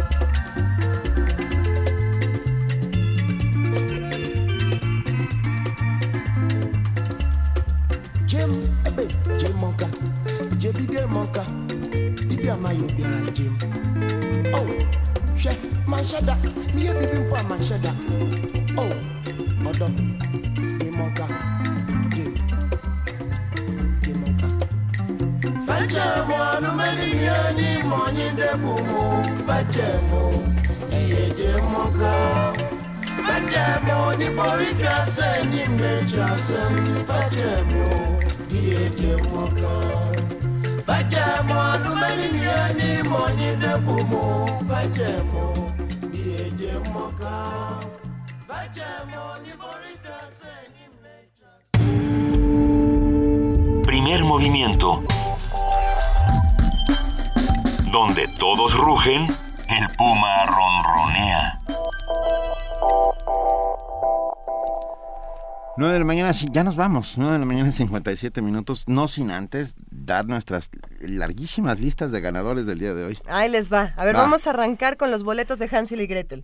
Ok. A- aguas con las migajitas, tengan cuidado cuando vayan a la función, aguas con las No, brujas. no No se coman- metan al horno, no se metan no al coman horno. paredes de jengibre, o sea, hay una serie de recomendaciones importantísimas. Los boletos para Hansel y Gretel se los llevan Ana Elena Baeza Narváez, Homero Javier García Bocanegra, Silvia Lugo Rojo, Laura Espinosa Montoya, Hilda Gutiérrez, Hilda Gutiérrez López. Ellos son. Se van a ver a los Pumas contra el León el próximo domingo a las 6 de la tarde en el estadio de CEU. Faustino Hernández Pérez, Cayetana Torres Ulloa, Darío Emanuel Vázquez Ceballos, Ana Carla Bustamante Bertis. No me pierdan la hoja, por favor, dice esta hojita, de que se la devolveré a Hay Vania que, hay que cuidar la hojita. Ah, Tenemos una hojita más. A ver, las bolsas para el Festival de Cine que es contra el silencio, todas las voces, se las lleva Citlali del Carmen y Alfonso de Alba Arcos, Darío Trujano, Soledad Aranda. Hay un último boleto solitario. A ver, la muestra internacional de cine del Poli, nada más se, se lo llevó Benito Salazar. O sea, solo uno. Quedan más. Si quieren irse a este asunto del Poli, a esta muestra, por favor, escríbanos por redes sociales, ya sea Twitter o Facebook, y recuerden que tienen que estar media hora antes de esta función, que es a las 7 de la noche, para ver cine francés. Y ya con eso, ahora sí, nos estamos ¿Ya despidiendo. con esa me despido? Con esa nos despedimos. Queremos darle las gracias a todos los que nos escribieron, a todos los que nos llamaron esta mañana. Estamos construyendo eh, la comunidad entre todos y el conocimiento. Que conste que ya vino Vania. Vino Vania corriendo a quitarme la hojita. Porque no te tiene nada de confianza, ¿eh? No vaya a ser. Ya Ah, gracias a todos los que hacen posible de lunes a viernes y todos los días. Primer movimiento. Eh, de verdad, muchas gracias, Juana Inés de ESA. Un inmenso privilegio compartir los micrófonos con ustedes, querida Igualmente, Luisa Iglesias. Muchísimas gracias, querido Benito Taibo. Les deseamos un feliz fin de semana y nos escuchamos la próxima semana de lunes a viernes de 7 a 10 de la mañana. 96.1 de FM, Radio UNAM. Sigamos haciendo comunidad. Y un abrazo a Alberto Candiani, vecino de Tepoztlán. Ah, sí, cuídate. Alberto. Esto fue Primer Movimiento. El mundo desde la universidad.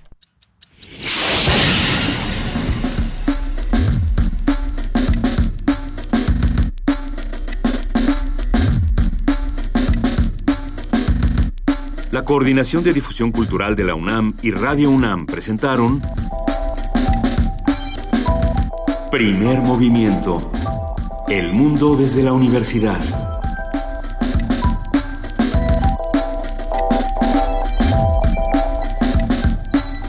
Coordinación de invitados Amalia Fernández y Miriam Trejo. Redes sociales Vania Nuche. Operación técnica Arturo González. Producción Frida Saldívar, Francisco Ángeles, Tamara Quirós y Silvia Cruz Jiménez.